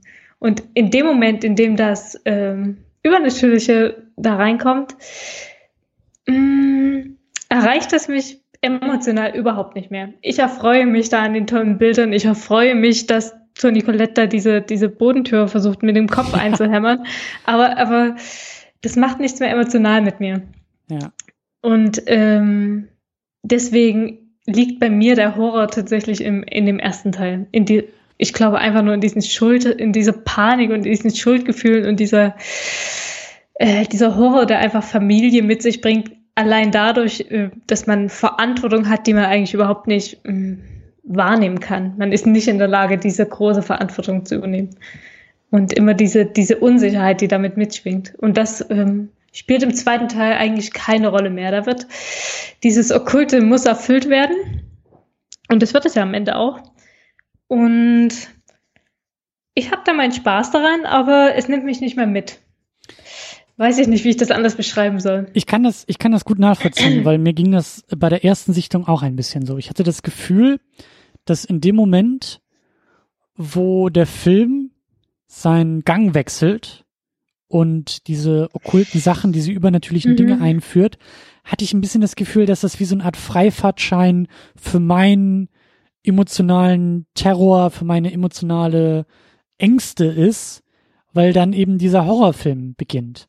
Weißt du, so dieses. Ja, ja ah, das trifft es vielleicht. Äh, das ist wie ein, wie ein anderer Film fängt an. Ja, und das ist halt, also dann konnte ich auch wieder durchatmen, weil ich dann genau, das Gefühl ja. hatte von, ah, wir sind ja im Fantasy-Bereich. Okay, wir ja, sind jetzt ja. im, wir haben jetzt den Realismus verlassen und weil das ist halt so dieser ganze Weg dahin, dieses der Verantwortung nicht gerecht werden und aufgrund eines dummen Fehlers, der theoretisch jedem von uns ständig passieren kann, wird ja. alles ausgehebelt und das ist halt so, ähm, für mich persönlich, vielleicht für viele andere auch, das ist so eine absolute Urangst. Das ist so etwas, weil es halt so realistisch ist. Ich habe jetzt mhm. auch im Zuge von so ein bisschen, weil Oktoberstimmung ansteht. Ich habe jetzt neulich noch mal den ersten Halloween geguckt.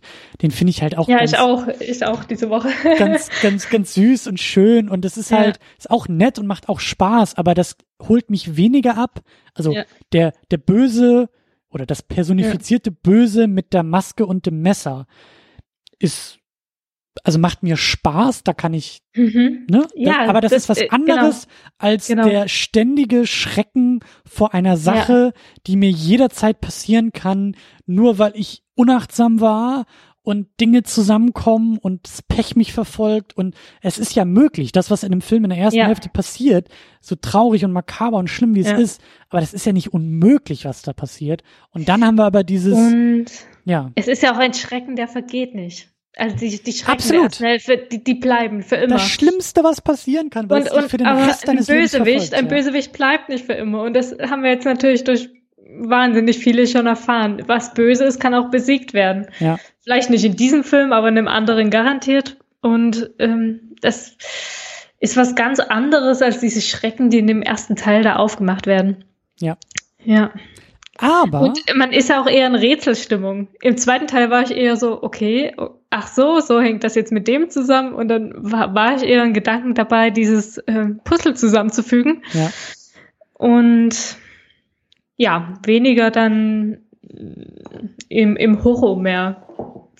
Aber so. ähm, ja. jetzt so bei der zweiten Sichtung, also ich, ich, ich kann, ich kann der zweiten Hälfte mittlerweile mehr abgewinnen. Also das, Okay. Was, was du gesagt hast, was wir gerade gesagt hatten, mhm. das bleibt immer noch. Aber ähm, da muss ich jetzt vielleicht einen anderen Hut quasi aufsetzen. Ähm, also erstmal finde ich immer noch das Problematischste für mich ist eigentlich, sind glaube ich so die letzten ein oder zwei Minuten des Filmes, weil mhm. ich finde das so geil, wie er am Ende in diesem Baumhaus denn da so, also in dem Moment, wo er aus dem Fenster springt, das war auch wieder so ein What the fuck Moment für mich. Völlig nachvollziehbar, aber völlig ja. strange, weil ja, also er hält es nicht mehr aus. Er hält den Schrecken nicht mehr aus und ja. wählt den ersten Ausweg und das ist das Fenster. Und was danach kommt, ist ihm eigentlich egal, weil alles ist besser als dieser Moment und dann ist halt, also in meinen Augen ist er dann tot. Und ja. dann kommt dieser Dämon, dieses Licht, was wir auch schon mal gesehen haben, was anscheinend so sich in ihm bündelt. Und dann steht er auf und ich glaube, dann setzt auch so langsam Musik ein. Dann ist er in diesem Baumhaus. Auf einmal ist da irgendwie eine Zeremonie und es wird so okkult und mit Kerzen und Bildern und auch wieder total geil, lange auf seinem Gesicht irgendwie und dieses Gesicht ist so, so leblos auf einmal geworden und dann kriegt er diese Krone aufgesetzt und die Musik ist so geil und stimmungsvoll und dann hätte der Film für mich zu Ende sein müssen. Das wäre so geil gewesen, einfach ja. nur dieses gelbe Licht im Rücken, diese Krone, dieses Gesicht, das halt völlig fertig und, und seelenlos geworden ist. Schnittcredits, großartig. Mhm. Dann liefert der Film aber noch so ein, zwei Minuten Zusammenfassung für die, die nicht aufgepasst haben, nämlich so, ja. jetzt bist du der Dämon und der Dämon existiert schon immer und der braucht aber die Männer und weil deine Schwester aber nur ein Mädchen war und die Großmutter und deshalb brauchten wir dich und wir mussten erst alle Zweifler ausräumen und dann konnten wir endlich und Hail Payman, du bist jetzt unser neuer Dämon des Bösen und das fand ich ein bisschen zu viel. Also dieses, diese Erklärung hätte ich nicht mehr gebraucht. Ja. Ja, das sollte nochmal ganz, ganz sicher gegangen sein, äh, dass dann wirklich alle das verstanden haben, die das Kino verlassen. Ja, und ich hätte es lieber ja. gerne nicht so deutlich verstanden, ja. sondern eher ein bisschen. Äh, kann ich verstehen, ja. Aber der Punkt dahin, dieser ganze Weg dahin und Toni Colette, die an der Decke schwebt und sich selber den Kopf absägt und die vorher mit dem Kopf an, an, an, an die Decke da irgendwie hämmert und der Vater, der in Flammen aufgeht und all diese Dinge, all diese, diese, diese wirklichen Genre-Tropes, diese Horrorfilm, äh, Genre-Momente, äh, äh, ähm, die kann ich dann wieder auf, auf so einer auf so einer theoretischen Ebene oder eher theoretischen Ebene, eigentlich finde ich das irgendwie auch ganz geil, weil es ist halt so. Ähm, ich bin ja jemand, der auch gerne, nicht unbedingt im Horrorgenre, aber ich bin mhm. auch gerne in Genres unterwegs und ich beschäftige mich ja sehr, sehr gerne mit Superheldenfilmen. Und da spüre ich vielleicht etwas, was ich so ein bisschen hier auch spüre, wenn jetzt alle kommen und sagen, das ist ja ein fantastischer Horrorfilm, ähm, dass die Leute, die Fans des Genres sind, da so ein bisschen mit der Nase rümpfen. Und da bin ich drauf gestoßen, mhm. weil ähm, ein britischer Filmjournalist, Mark Kermit heißt er, der ähm, auch ein super, super schönen Podcast hat. Ähm, einmal die Woche podcasten halt auch über Filme und dann ähm, ging es halt auch um Hereditary. Und Mark Kermit ist ein riesengroßer Fan vom ersten Exorzisten. Das ist so sein Lieblingsfilm, was bei mir Superman der Film ist, ist bei ihm der Exorzist. Ein Riesending, der hat da Dokus drüber gedreht, der wühlt sich immer noch Jahrzehnte später durch diesen Film. Und deshalb sagt er halt, ne, also der erste Exorzist, ich habe den leider bis heute noch nicht gesehen, aber ist ja auch ein Horrorfilm. Und das war halt ganz witzig, als Hereditary rauskam, hat Mark Kermit so ein bisschen so, so, der war nicht so auf der Hypewelle dabei, weil ihn das richtig gewurmt hat, dass alle gesagt haben so, das ist der beste Film, der beste Horrorfilm seit der Exorzist. Also Hereditary mhm. wurde zu oft mit Der Exorzist verglichen. Ja. Und dann kommt natürlich der Fan von Der Exorzist und sagt, naja, Moment mal, Freundchen, also so nun auch nicht. Und was ich da so rausgehört habe aus der Diskussion und was ich halt wenn ich das auf Superheldenfilme übertrage, durchaus nachvollziehen kann, ist dieses manchmal, also schwer in Worte zu fassen, aber das ist so dieses Phänomen, wenn Filme, die eigentlich nicht so ganz klassische Genrevertreter sind, aber auf einmal von sehr, sehr vielen Leuten, die mit dem Genre auch gar nicht so viel zu tun haben, aber auf einmal so gefeiert werden, weil sie ja Teil dieses Genres sind. Und das ist vielleicht als Beispiel also was bei mir jetzt ein bisschen bei, bei Superhelden auch, auch so hängen geblieben ist, so ein Film wie Logan, der letztes Jahr rauskam, ja. der letzte Wolverine-Film. Oder auch The Dark Knight. So klasse wie diese Filme sind, und ich liebe sie auch, aber es ist schon auch zu beobachten, dass dann, dass da mehr Leute auf diese Filme ansprechen, so nach dem Motto, hm, jetzt können wir ja auch endlich mal so einen Superheldenfilm gut finden, weil da sind jetzt nicht diese blöden Kostüme und da geht's nicht darum, die Welt zu retten. Und das ist ja alles, da wurde das Genre mal so ein bisschen entschmuddelt. Und jetzt können wir mhm. alle das mal irgendwie gut finden. Und deshalb, um diesen Bogen jetzt wieder zurückzubringen, deshalb finde ich das irgendwie auch ziemlich geil, dass Hereditary am Ende sagt, scheiß drauf, wir haben jetzt eine Stunde geiles hm. Familiendrama gemacht, aber jetzt wollen wir auch noch mal richtig geil Horrorfilm zelebrieren. Und jetzt rollen hier die Köpfe, jetzt kommen hier die Dämonen, jetzt werden Gläser verrückt, jetzt kommt all der Kram, der halt klassisches Horrorfilm-Genre irgendwie auch darstellt, was wir vorher irgendwie ausgeklammert haben, das ballern wir jetzt mal so richtig auf 180 durch und das finde ich halt auch sehr kompetent vom Regisseur aus, dass der zeigt, auch das kann der. Also der kann nicht nur einen, Horror, ja. einen guten Horrorfilm machen, der kein Horrorfilm ist, sondern in dem Moment, wo sein Horrorfilm auch ein klassischer Horrorfilm wird, versäumt er es halt eben, diese ganzen Fallen irgendwie, in diese ganzen Fallen zu tappen und halt so zu, ähm, wie soll ich sagen, also diese ganzen, viele Fehler, die andere Horrorfilme schon in den ersten 15 Minuten machen, die macht er auch in der letzten Stunde seines Filmes nicht. Und deswegen, so auf so einer, auf, auf dieser Ebene, finde ich das irgendwie schon auch ziemlich geil. Ich weiß, worauf du hinaus willst und ich finde das auch wahnsinnig gut, dass er das dann so konsequent einfach durchzieht. Da gibt's wirklich, ich habe vor uns davon gesprochen, es sind wie zwei verschiedene Filme und er macht da wirklich einen Cut und dann geht das in, ganz in die andere Richtung.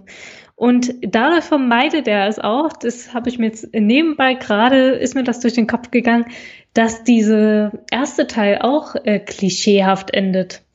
Weil da wird ja dieses es gibt kein Entkommen aus diesem ersten Teil und aus dieser aus diesem Trauma gibt es überhaupt kein Entkommen. Und ich habe mir die Deleted Scenes angesehen und da gibt's ein was, äh, da hat er das glaube ich einmal durchgespielt. Da gibt's nämlich das diesen Erlösungsmoment, den er dann nicht in den eigentlichen Film aufgenommen hat und zwar da kommt der Vater dann tatsächlich in das Schlafzimmer von Peter mhm. und fragt, wie geht's dir? Und er ist, ja, alles gut. Und dann bricht Peter sozusagen total zusammen. Und äh, das ist die Erlösung quasi, mhm. diese, diese Aussprache zwischen Vater und Sohn. Und dann gibt es den Schnitt und man sieht im Nebenzimmer ähm, Annie liegen, die sich dann noch flüsternd entschuldigt, es tut mir leid, so, indem wow. sie das durch die Wand hört. Und die, das ist der komplette Erlösungsmoment. Und ja. als ich das gesehen habe, dachte ich, Gott sei Dank, Gott sei Dank haben ja. sie das äh, irgendwie nicht reingenommen weil an der Stelle geht es sonst nicht anders weiter. Entweder du bringst dann eine Erlösung oder es bewegt sich eben nichts mehr. Und indem er das dann so stark äh, ja, dreht, diesen Film, geht es weiter, ohne dass er uns diese Erlösung gönnt und den Charakteren auch nicht. Also. Du meinst, indem er dann in diesen Horrormodus äh, umschaltet? Ja, ja. Ich finde auch. Dann bleibt dieser erste Teil so traumatisch, wie er ist. Ja, und ich finde eigentlich auch, also wie gesagt, das sind alles eher so so so Kopfargumente. So was ja. du sagst, ist ist auch immer noch mein Bauch. Der der fühlt in dem zweiten Teil auch viel weniger und ähm, hat im ersten Teil in, in, in der ersten Stunde oder in den ersten anderthalb Stunden halt sehr sehr viel gefühlt und im zweiten Teil geht's halt alles ein bisschen mehr über über den Kopf. Aber ich finde auch, dass man da also wenn man das mal so ein bisschen weiterdenkt, und einfach annimmt, dass der Film halt ja. in diesen Horrormodus wechselt, dann finde ich das ja auch, also das spricht dann auch wieder sehr stark für die Motive des Filmes, ne? Weil in dem ist auch so geil, weil in dem Moment, wo halt der Vater, das Rückgrat der Familie, mhm. der letzte Skeptiker, bildgewaltig in Flammen aufgeht, erst dann ist auch ist auch der Dämon, ist auch der, der eigentliche Horror des Filmes in der Lage, völlig unkontrolliert zu wüten. Vorher ja. ist es ja immer noch möglich, über den Vater diesen Zweifel mitzunehmen und zu denken, ah, Annie ist jetzt, Annie wird jetzt verrückt oder Annie ist jetzt wahnsinnig oder Annie sieht jetzt Dinge, die gar nicht da sind und Peter genauso und, aber der Vater ist ja immer noch da, der Vater ist immer noch da und der geht halt in Flammen auf und dann, damit zerfällt die Familie auch. Also Ja. alles, was irgendwie mit Horror zu tun hat und in jedem Moment, wo, wo halt Horrorszenen passieren, sind das ja eigentlich nur Bilder dafür, wie die Familie auch einfach, also das ist auf der Ebene, auf der, auf der motivischen Ebene schon eine Fortführung aus dem ersten Teil, weil die, die, das Schrecken, der Schrecken der Familie, der äußert sich dann halt. Der äußert sich auch bildlich. Und das Ja, ich halt und- und-. Er löst sich halt auf, weil ähm, komischerweise, weil die Familie ist überhaupt nicht mehr da. Am Ende existiert ja gar niemand mehr von denen. Ja. Das heißt, dieser, dieser erste Teil, dieser Horror, der löst sich dann einfach auf. Es gibt's nicht mehr. Äh, diese, dieser Horror ist nur ein Horror der Familie. Alle anderen, die sind keine Beteiligten. Aber wie das halt- gleichzeitig, und das, Ja. das finde ich, macht es auch so spannend, weil es geht ja auch, äh, der Titel ist ja auch, also der deutsche Untertitel ist ja auch das Vermächtnis. Und ich glaube, Hereditary heißt ja auch irgendwie sowas, ne? Irgendwas mit. Äh, ja, Vererbung oder sowas. Genau. Ja. Ähm, darum, darum geht's ja vielleicht auch. Also, dass halt dieser, dieser metaphorische Dämon die Familie halt ist. Also der Dämon Ja. ist ja in der Familie. Und in dem Moment, wo halt, also das ist ja auch, also das sind ja, glaube ich, auch, auch irgendwie die, die Regeln dieses Dämons. Ich weiß nicht, ob ich das irgendwo mal, mal gelesen habe oder ob das auch aus irgendeinem Bonuskram oder Interviews kam oder so. Aber ähm, das Prinzip ist, glaube ich, irgendwie, dass ich, weiß- ich, ich krieg das glaube ich auch nicht mehr hundertprozentig zusammen, aber es war ja irgendwie auch gesagt, ja, der geht irgendwie über die männliche Seite. Ja, kann sich da nur entfalten, glaube ich, in männlichen Personen. Genau, und das wurde ja auch gesagt, dass die Großmutter, die, also eigentlich wollte die Großmutter ja den Jungen haben. Mhm. Ne? Wahrscheinlich, weil die ja mit dem okkulten Kram weiß, ah, ich habe jetzt hier den Nachfolger. Also ich glaube, ich glaube, die Großmutter ist ja auch irgendwie der Dämon oder vermutlich hat die Großmutter halt erst über den Ehemann und dann über den eigenen Sohn, die sich ja beide umgebracht haben oder die halt beide tot sind, vermute ich mal, dass sie da irgendwie diesen Dämon gestreut hat, der dann halt ähm, an, an, an ihre Enkelkinder weitergehen sollte, aber sie ist nicht an den Sohn rangekommen, also hatte sie, musste sie über die Tochter gehen. Und die Ja. Tochter Charlie, deswegen war sie vielleicht auch immer so ein bisschen merkwürdiger, weil sie vielleicht diese Verbindung zu dem Dämon hatte, aber halt eben nicht, nicht wirklich, also das nicht wirklich aufging. So, weil es ja nur Mhm. bei, bei Männern irgendwie funktioniert. Ja. Und, und so hatte ich das halt immer verstanden, dass halt dieser Dämon irgendwie in so, in, in, in so Art Wartemodus irgendwie war. Und dann habe ich halt irgendwie gehört, dass dieser Dämon, also der braucht halt, damit er sozusagen sein Wirt auch irgendwie einnehmen kann. Also der, der, der Dämon geht halt irgendwie auf den, oder ich glaube, das wird auch irgendwie gesagt, auf den Schwächsten, auf das schwächste Glied oder auf den, auf den, mhm. also man muss halt irgendwie schwach sein, emotional schwach sein, um anfällig für diesen Dämon zu sein. Weswegen der Vater zum Beispiel auch nie Ziel dieses Dämons sein konnte. Weil der Ja. einfach viel zu gefestigt ist, viel zu pragmatisch ist, viel zu standhaft ist. Aber den, aber der Sohn, der wurde ja über diese ganze Verkettung von Ereignissen, wo der Dämon ja definitiv seine Finger im Spiel hatte. Mhm. Weil wir sehen ja diese Markierung irgendwie auch an einem Ja. Laternenpfahl und da sind ja Dinge zusammengekommen, wo man definitiv sagen kann, ja, da, da, da muss der Dämon mitgespielt haben. Deshalb, also dieser Dämon hat den Sohn erst in diese emotionale Lage gebracht, hat ihn erst so sehr geschwächt, um ihn dann selber nachher als Wirt äh, benutzen zu können. Und das finde ich ist halt auch, also so, so konstruiert, wie das alles ist und so Horrorfilm, klass, klassisch Horrorfilm, wie das alles ist. Ja, aber am Ende geht's wahnsinnig gut auf. Also da bin ich auch beeindruckt. Also Aber es, es passt halt irgendwie auch auf dieses Thema Familie, wenn man sich das Ja. alles mal so vorstellt, so dieses Familie kann einen manchmal auch schon richtig abfacken, so und Ja. und und gut, da sind in der Regel glaube ich keine Dämonen irgendwie am Werk, aber dass diese Mechanismen halt irgendwie trotzdem in der Welt sind, ähm, macht's irgendwie spannend, finde ich. ja. Also ja, Ja, na, der zweite Teil gewinnt ja auch bei mir. Hm, Ich habe mir jetzt in Auszügen das nochmal ein bisschen angeguckt.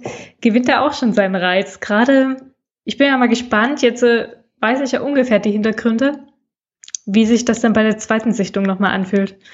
Wenn ich dann tatsächlich alle Hinweise nochmal mitkrieg. ja, also Gerade diese Runen, die überall schon nochmal stehen. Zum Beispiel, das ist, glaube ich, auch gleich das erste Bild, weil Annie auch so eine Kette trägt, wo dieses, dieses Symbol Und nicht nur sie. Und äh, auf dieser Rede trägt ja auch, ähm, ach ja, Annie und ihre Großmutter und äh, Charlie hat auch irgendwann mal dieses Symbol in der Hand. Mhm. Und ich glaube, sie schreibt auch irgendwelche Sachen immer bei sich an, an die Wand.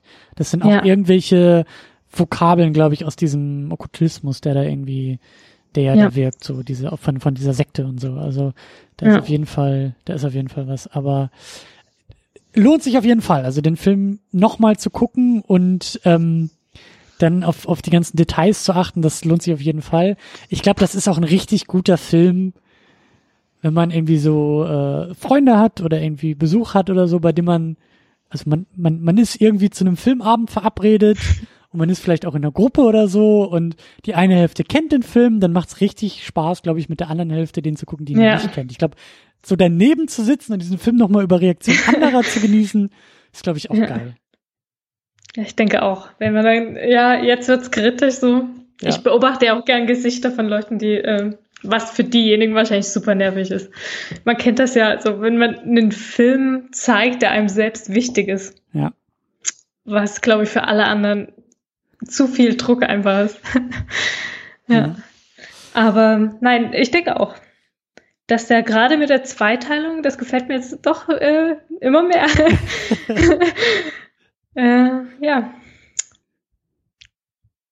Ja, also ich, ich sag ja, das hat bei mir auch ein paar Wochen gedauert und auch der zweite Anlauf und so, aber da kann man schon ein bisschen, ein bisschen was äh, wohlwollend rausholen. Aber ähm, ja, es ist halt, es ist, äh, ich bin immer noch begeistert von diesem Film. Der ist wirklich, der ist, der ist so gut gemacht, der ist handwerklich gut, der ist technisch gut. Wir haben ein bisschen nur drüber geredet, aber die Kamera, die arbeitet auch wirklich, wirklich großartig in dem Film mit längeren Shots und auch, auch mit schönen Kamerabewegungen. Ich glaube, du meintest auch im Vorgespräch, dass deine Theorie auch irgendwie ist oder sein könnte, dass die Kamera und der Dämon so ein bisschen zusammenhängen.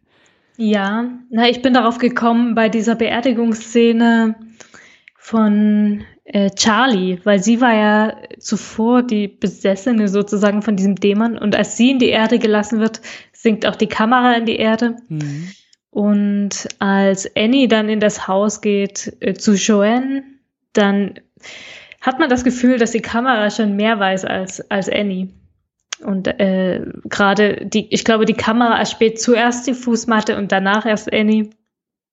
Und auch äh, sie ist ja zuerst unter dem Tisch, bevor Annie kommt, äh, nach, nach unten blickt, um zu, um zu checken, ob das alles real ist. Mhm. Und es, diese Kamera umkreist ja auch ständig äh, sehr nah die Köpfe der Charaktere. Mhm. Immer ähm, und ähm, sie bildet auch immer den Horror ab. Man sieht nicht, warum, warum sie genau ähm, leiden, sozusagen. Man sieht immer nur die Gesichtsausdrücke. Äh, Im klassischen Horrorfilm wäre es ja, dass man immer den, den Cut hat. Erst auf das Gesicht, dann auf äh, die dunkle Gasse oder das dunkle Zimmer. Und hier bleibt die Kamera immer auf dem Gesicht. Und man kann die Emotion, eigentlich nur die Emotion sehen. Mhm. Ja. Auf jeden Fall eine gute Beobachtung. Das äh, wäre so mein meine Hausaufgabe für die dritte Sichtung auf jeden Fall, mal Ja. genau auf die Kamera zu gucken, weil das ist schon, ich glaube, da da da ist auf jeden Fall was. Ja, mal sehen. Ja, gerade wie sie sich bewegt. Ich glaube, diese Bewegung, Bewegung hat das ausgemacht bei mir. Die, diese kre- kreist immer und sie ist nie so still. Mhm. Ja, Mhm. man hat immer das Gefühl, dass die Kamera mehr weiß als die Charaktere. Ja, das ist ähm, das ist ja eigentlich auch immer eine gute eine gute eine gute Frage bei der Mhm. Filmsichtung. So wer wer ist die Kamera oder was ist die Kamera? Ist die Kamera etwas? Ist die Kamera eine eigene Instanz? Und wenn du sagst, die Kamera weiß oft mehr als die die Figuren, so dann äh, schöne Beobachtung auf jeden Fall. Ja. Ja, müsste man nochmal überprüfen bei der zweiten Sichtung, aber Ja. ein, zwei Mal ist es mir aufgefallen. Ja, wir sind sehr begeistert. Mhm. Trotz Schwierigkeiten, trotz ähm, Diskussionsgründen ähm, hört man das, glaube ich, schon ganz gut raus, dass wir immer noch den Ja, Film sehr noch. gut finden. Ja. Ja. und ich war auch so erleichtert. Ich habe mich so darauf gefreut und dann dachte ich, ja, hoffentlich werde ich nicht enttäuscht, Ja. aber es, mhm. Das ist ja oft Gerne. dann auch schwierig bei solchen Sachen, ne? Wenn man dann Ja. irgendwie so, wenn man überall Gutes hört und dann ja. kann das manchmal auch an den eigenen Erwartungen ein bisschen scheitern, aber ja. Ja. Aber hat ja geklappt. Sehr gut. Das heißt, äh, ein, ein sehr äh, guter Vertreter in Sachen Horror-Oktober. Ja, meiner Meinung nach schon. Sehr schön. Ich denke, das können wir jetzt als Abschluss schon behaupten nach unserem Podcast. Wie sieht's denn äh, generell noch beim Horror-Oktober aus bei dir? Du hast gesagt, du hast auch neulich Halloween geguckt, also den Genau. von 78, den, den John Ja. Carpenter-Film. Ja, Schande über mich. Ich habe ihn davor noch nie gesehen und äh, dachte, der Horror-Oktober ist ein guter Anlass, um das mal nachzuholen. Sehr, sehr richtig. ja, und dann habe ich mir den tatsächlich angesehen und ähm, für gut empfunden. Also ich denke, dass er, ähm, er ist jetzt auch schon, ich weiß gar nicht, äh, wann ist er rausgekommen? In den 78. Der ist jetzt 70ern, ja. 40 Jahre alt. Und das merkt man in, in Teilen schon an. Also Mhm. diese Bösewichtfigur hat, glaube ich, für mich überhaupt nichts mehr Gruseliges an sich, weil sie, sie ist halt nur böse und mehr erfahren wir eigentlich gar nicht. Ja. Und, aber trotzdem hat das alles, äh, ich kann es gar nicht beschreiben, wie das Sehgefühl war. Ähm, ich würde nicht sagen, dass es schlecht gealtert ist. Nee. Also ich habe den auch, ich glaube, 15 Jahre oder so nicht gesehen. Ja. Ich habe den auch nur einmal irgendwie geguckt. Das war dann auch so, ne, speaking of Geschwister und so, da hatte mein großer Bruder Ja. dann so sein, sein, seine Horrorfilmzeit. Und ich als kleinerer Bruder, ich weiß nicht, wie alt ich da war, ich, also ich weiß nicht, ich glaube, der ist ab 18 der Film oder so. Ich war auf jeden Fall keine 18, als ich den geguckt habe. Mhm. Ähm, fand den jetzt auch nicht so, also hab den nicht als so mega gruselig in Erinnerung irgendwie. Mhm. Hab, hat, konnte mich an eigentlich nichts erinnern, außer, und das war sehr strange, außer Szenen am helllichten Tag, auf dem Weg irgendwie nach Hause von der Schule, irgendwie im Grünen mit Hecken und das war so Ja. sehr merkwürdig, weil es dauert auch ein bisschen, bis diese Szenen kommen und ich dachte so, hä?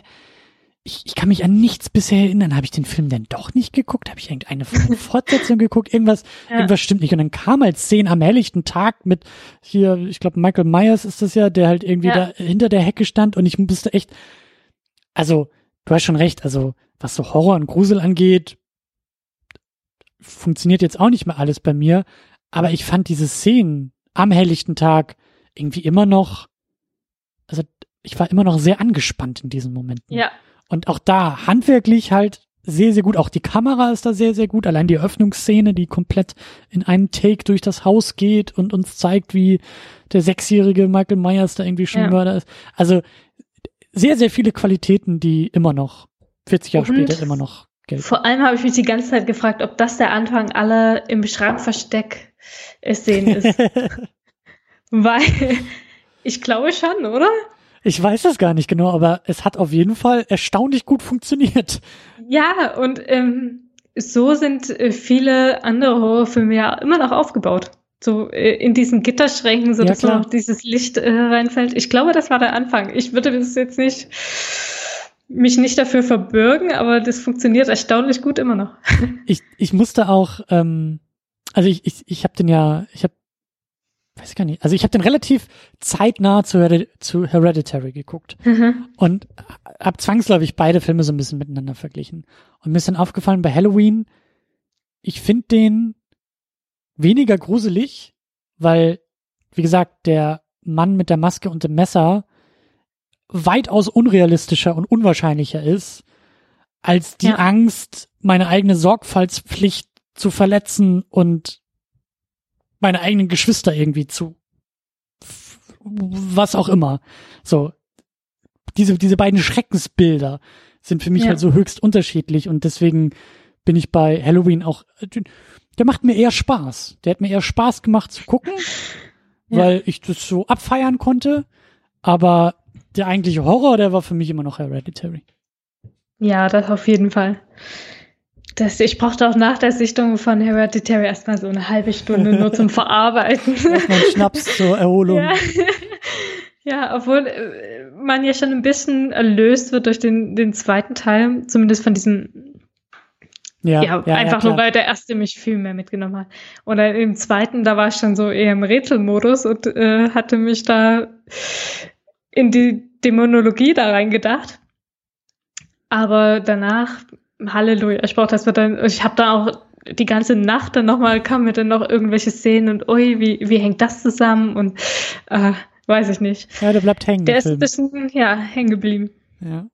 ja. Hast du denn sonst noch was geguckt in Sachen Horror Oktober? Mm, ich habe noch mal den Ra geguckt. Oh, den habe ich noch den auf der ich, Liste. Ja, den, den musst du unbedingt nachholen. Ja. Bin ich, bin ich auch Fan davon. Ich habe zwar auch ein paar Probleme, aber ähm, das ist, ich mag sowieso dieses, diese Verbindung von Coming of Age mhm. und äh, dann Horror. Ja, gefällt mir sehr gut. Und ansonsten noch nicht, aber der Oktober geht ja auch noch ein bisschen. Das stimmt, das stimmt. Ich äh, werde, wenn der Podcast rauskommt, glaube ich, heute, also mhm. Morgen, weil wir gestern, also jetzt aufnehmen, aber du weißt, was ich, glaube ich, meine. Ja. Ähm, ich werde bald äh, den neuen Halloween im Kino gucken. Da ist ein kleines ah, ja. äh, Preview-Screening hier in Berlin und eigentlich ich bin da kein großer Fan der Serie mhm. oder so. Ich habe jetzt auch eher durch Zufall ja. den ersten halt neulich nochmal geguckt, aber äh, keine Ahnung, ich habe keine Erwartung, ich habe keine, mhm. keine Aktien in dem neuen Film irgendwie drin. Der kann mich eigentlich nur überraschen. Ich wollte gerade sagen, dann kann es ja noch besser werden. Ja, also das ist sowieso immer eine sehr gute und gesunde Haltung, irgendwie um ins Kino zu gehen. Ähm, aber sonst äh, habe ich, glaube ich, auch nichts irgendwie direkt geplant. So, mal gucken. Also ich kann mir vorstellen, also den, den Halloween habe ich zum Beispiel auch neulich äh, spontan geguckt. Das war einfach nur, ja. Äh, ich war äh, ich, ich war nach einem langen Tag zu Hause, aber immer noch zu früh, um ins Bett zu gehen, dachte ich mir, ach, dann kann man schön jetzt so 90 Minuten Slasher sich irgendwie noch gönnen und dann äh, so mal gucken, ob da noch irgendwie Raw, den habe ich auch schon, den habe ich auch schon hier irgendwo äh, gekauft und, und runtergeladen und der liegt hier schon irgendwo, aber. Äh, muss nur noch angesehen werden. Ja, und ich habe ich habe ein bisschen Angst vor dem Film, weil ich halt so viel Gutes gehört habe, dass ich ein bisschen Angst habe, dass so. Ja. Aber ich will ihn auf jeden Fall gucken. Das ist wie du, weil auch wie du sagst, Coming of Age und der war bei Arne, als wir hier unseren Jahresrückblick mhm. letztes Jahr gemacht hatten, war der sehr weit oben und der hat ihn auch schon sehr gefeiert ja. und ähm, deswegen, das ist auch hängen geblieben und dann will ich den eigentlich auch nochmal nachholen, ja. Ja. Ja. Aber gut, dann so die großen Pläne haben wir nicht, aber sollte sich da was ändern und äh, sollten sich äh, ja dann doch noch auch im Horrorbereich spontane äh, Sichtung ergeben, dann kann man die ja bei dir auch sehr, sehr schön per Letterboxd nachverfolgen, oder?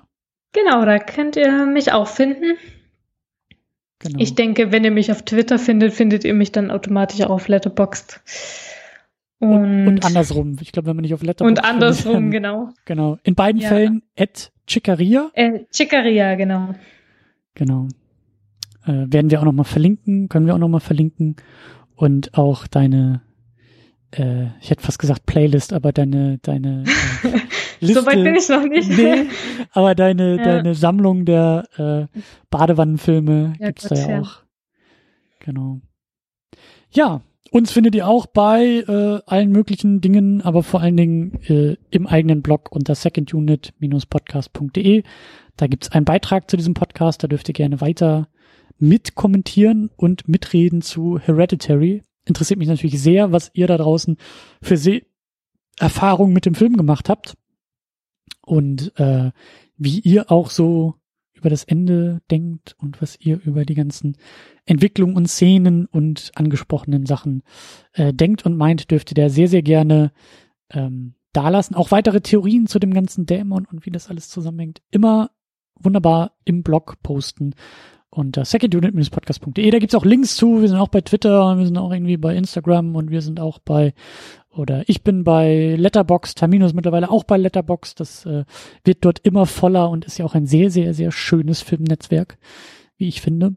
Und äh, ja, ich glaube, äh, damit haben wir erstmal alles gesagt. Ich sag vielen, vielen Dank an dich, Anna, dass du wieder dabei warst. Ähm, ich glaube. Sehr, sehr gerne, ja. Wir haben bisher eine ganz gute Quote, oder? Zwei von zwei Filmen, also zwei gute von zwei geguckten Filmen. Ja, ich denke auch. Das also wir können uns nicht beschweren. Sehr gut. Dann äh, ja, bis zum nächsten Mal und äh, fröhliches Weitergruseln und viel Spaß im Horror Oktober noch. Und wenn ihr erst jetzt von Horror Oktober erfahren habt, dann äh, markiert euch schon mal den Oktober 2019 im Kalender, denn da wird's auch wieder sehr, sehr gruselig. Und äh, ja, wir sagen bis dahin, vielen Dank und tschüss. Tschüss.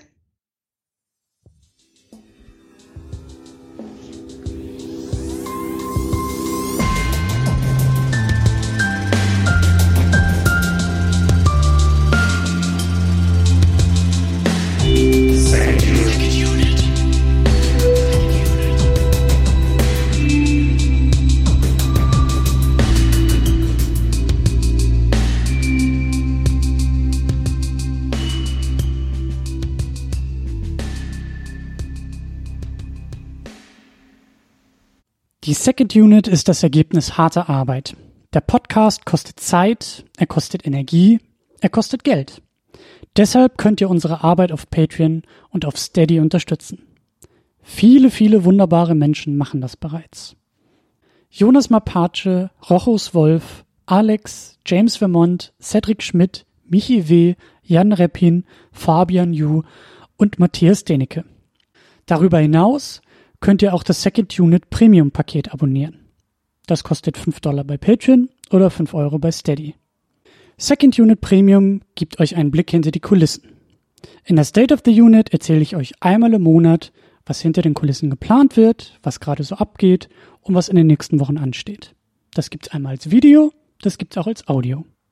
Darüber hinaus erhaltet ihr im Premium-Paket Zugang zu den Livestreams. Ihr könnt also, während wir unsere Second Unit aufnehmen, live dabei sein, zuhören und kommentieren. Viele Menschen machen das bereits. Tahiti Su, Sultan of Swing, Markus Heimitschlager, David X. Noack, Florian Primel, Gian Ferrari Stefan, Stefan Druwe, Rike The Midlist, Käthe, Playstar, Christian Schmickler, Jota, Steve Geiler, Ulf P., Spencer Stewart, Lars Rühmann, Inge, Stefan Manken, Timo Gerdau, Alucard, Sonja Bethke-Jele, Sebastian Sripp, Anne-Kathrin Pache-Wilke und Erik Mülling. Darüber hinaus könnt ihr auch das Doppelte für das Premium-Paket ausgeben, wenn ihr sagt, das ist es mir wert. Das machen Thomas Jaspers und Niklas Römke. Euch allen ein großes, großes Dankeschön. Wenn du die Second Unit auch unterstützen möchtest, dann kannst du das unter patreon.com slash secondunit oder steadyhq.com slash secondunit tun. Vielen Dank.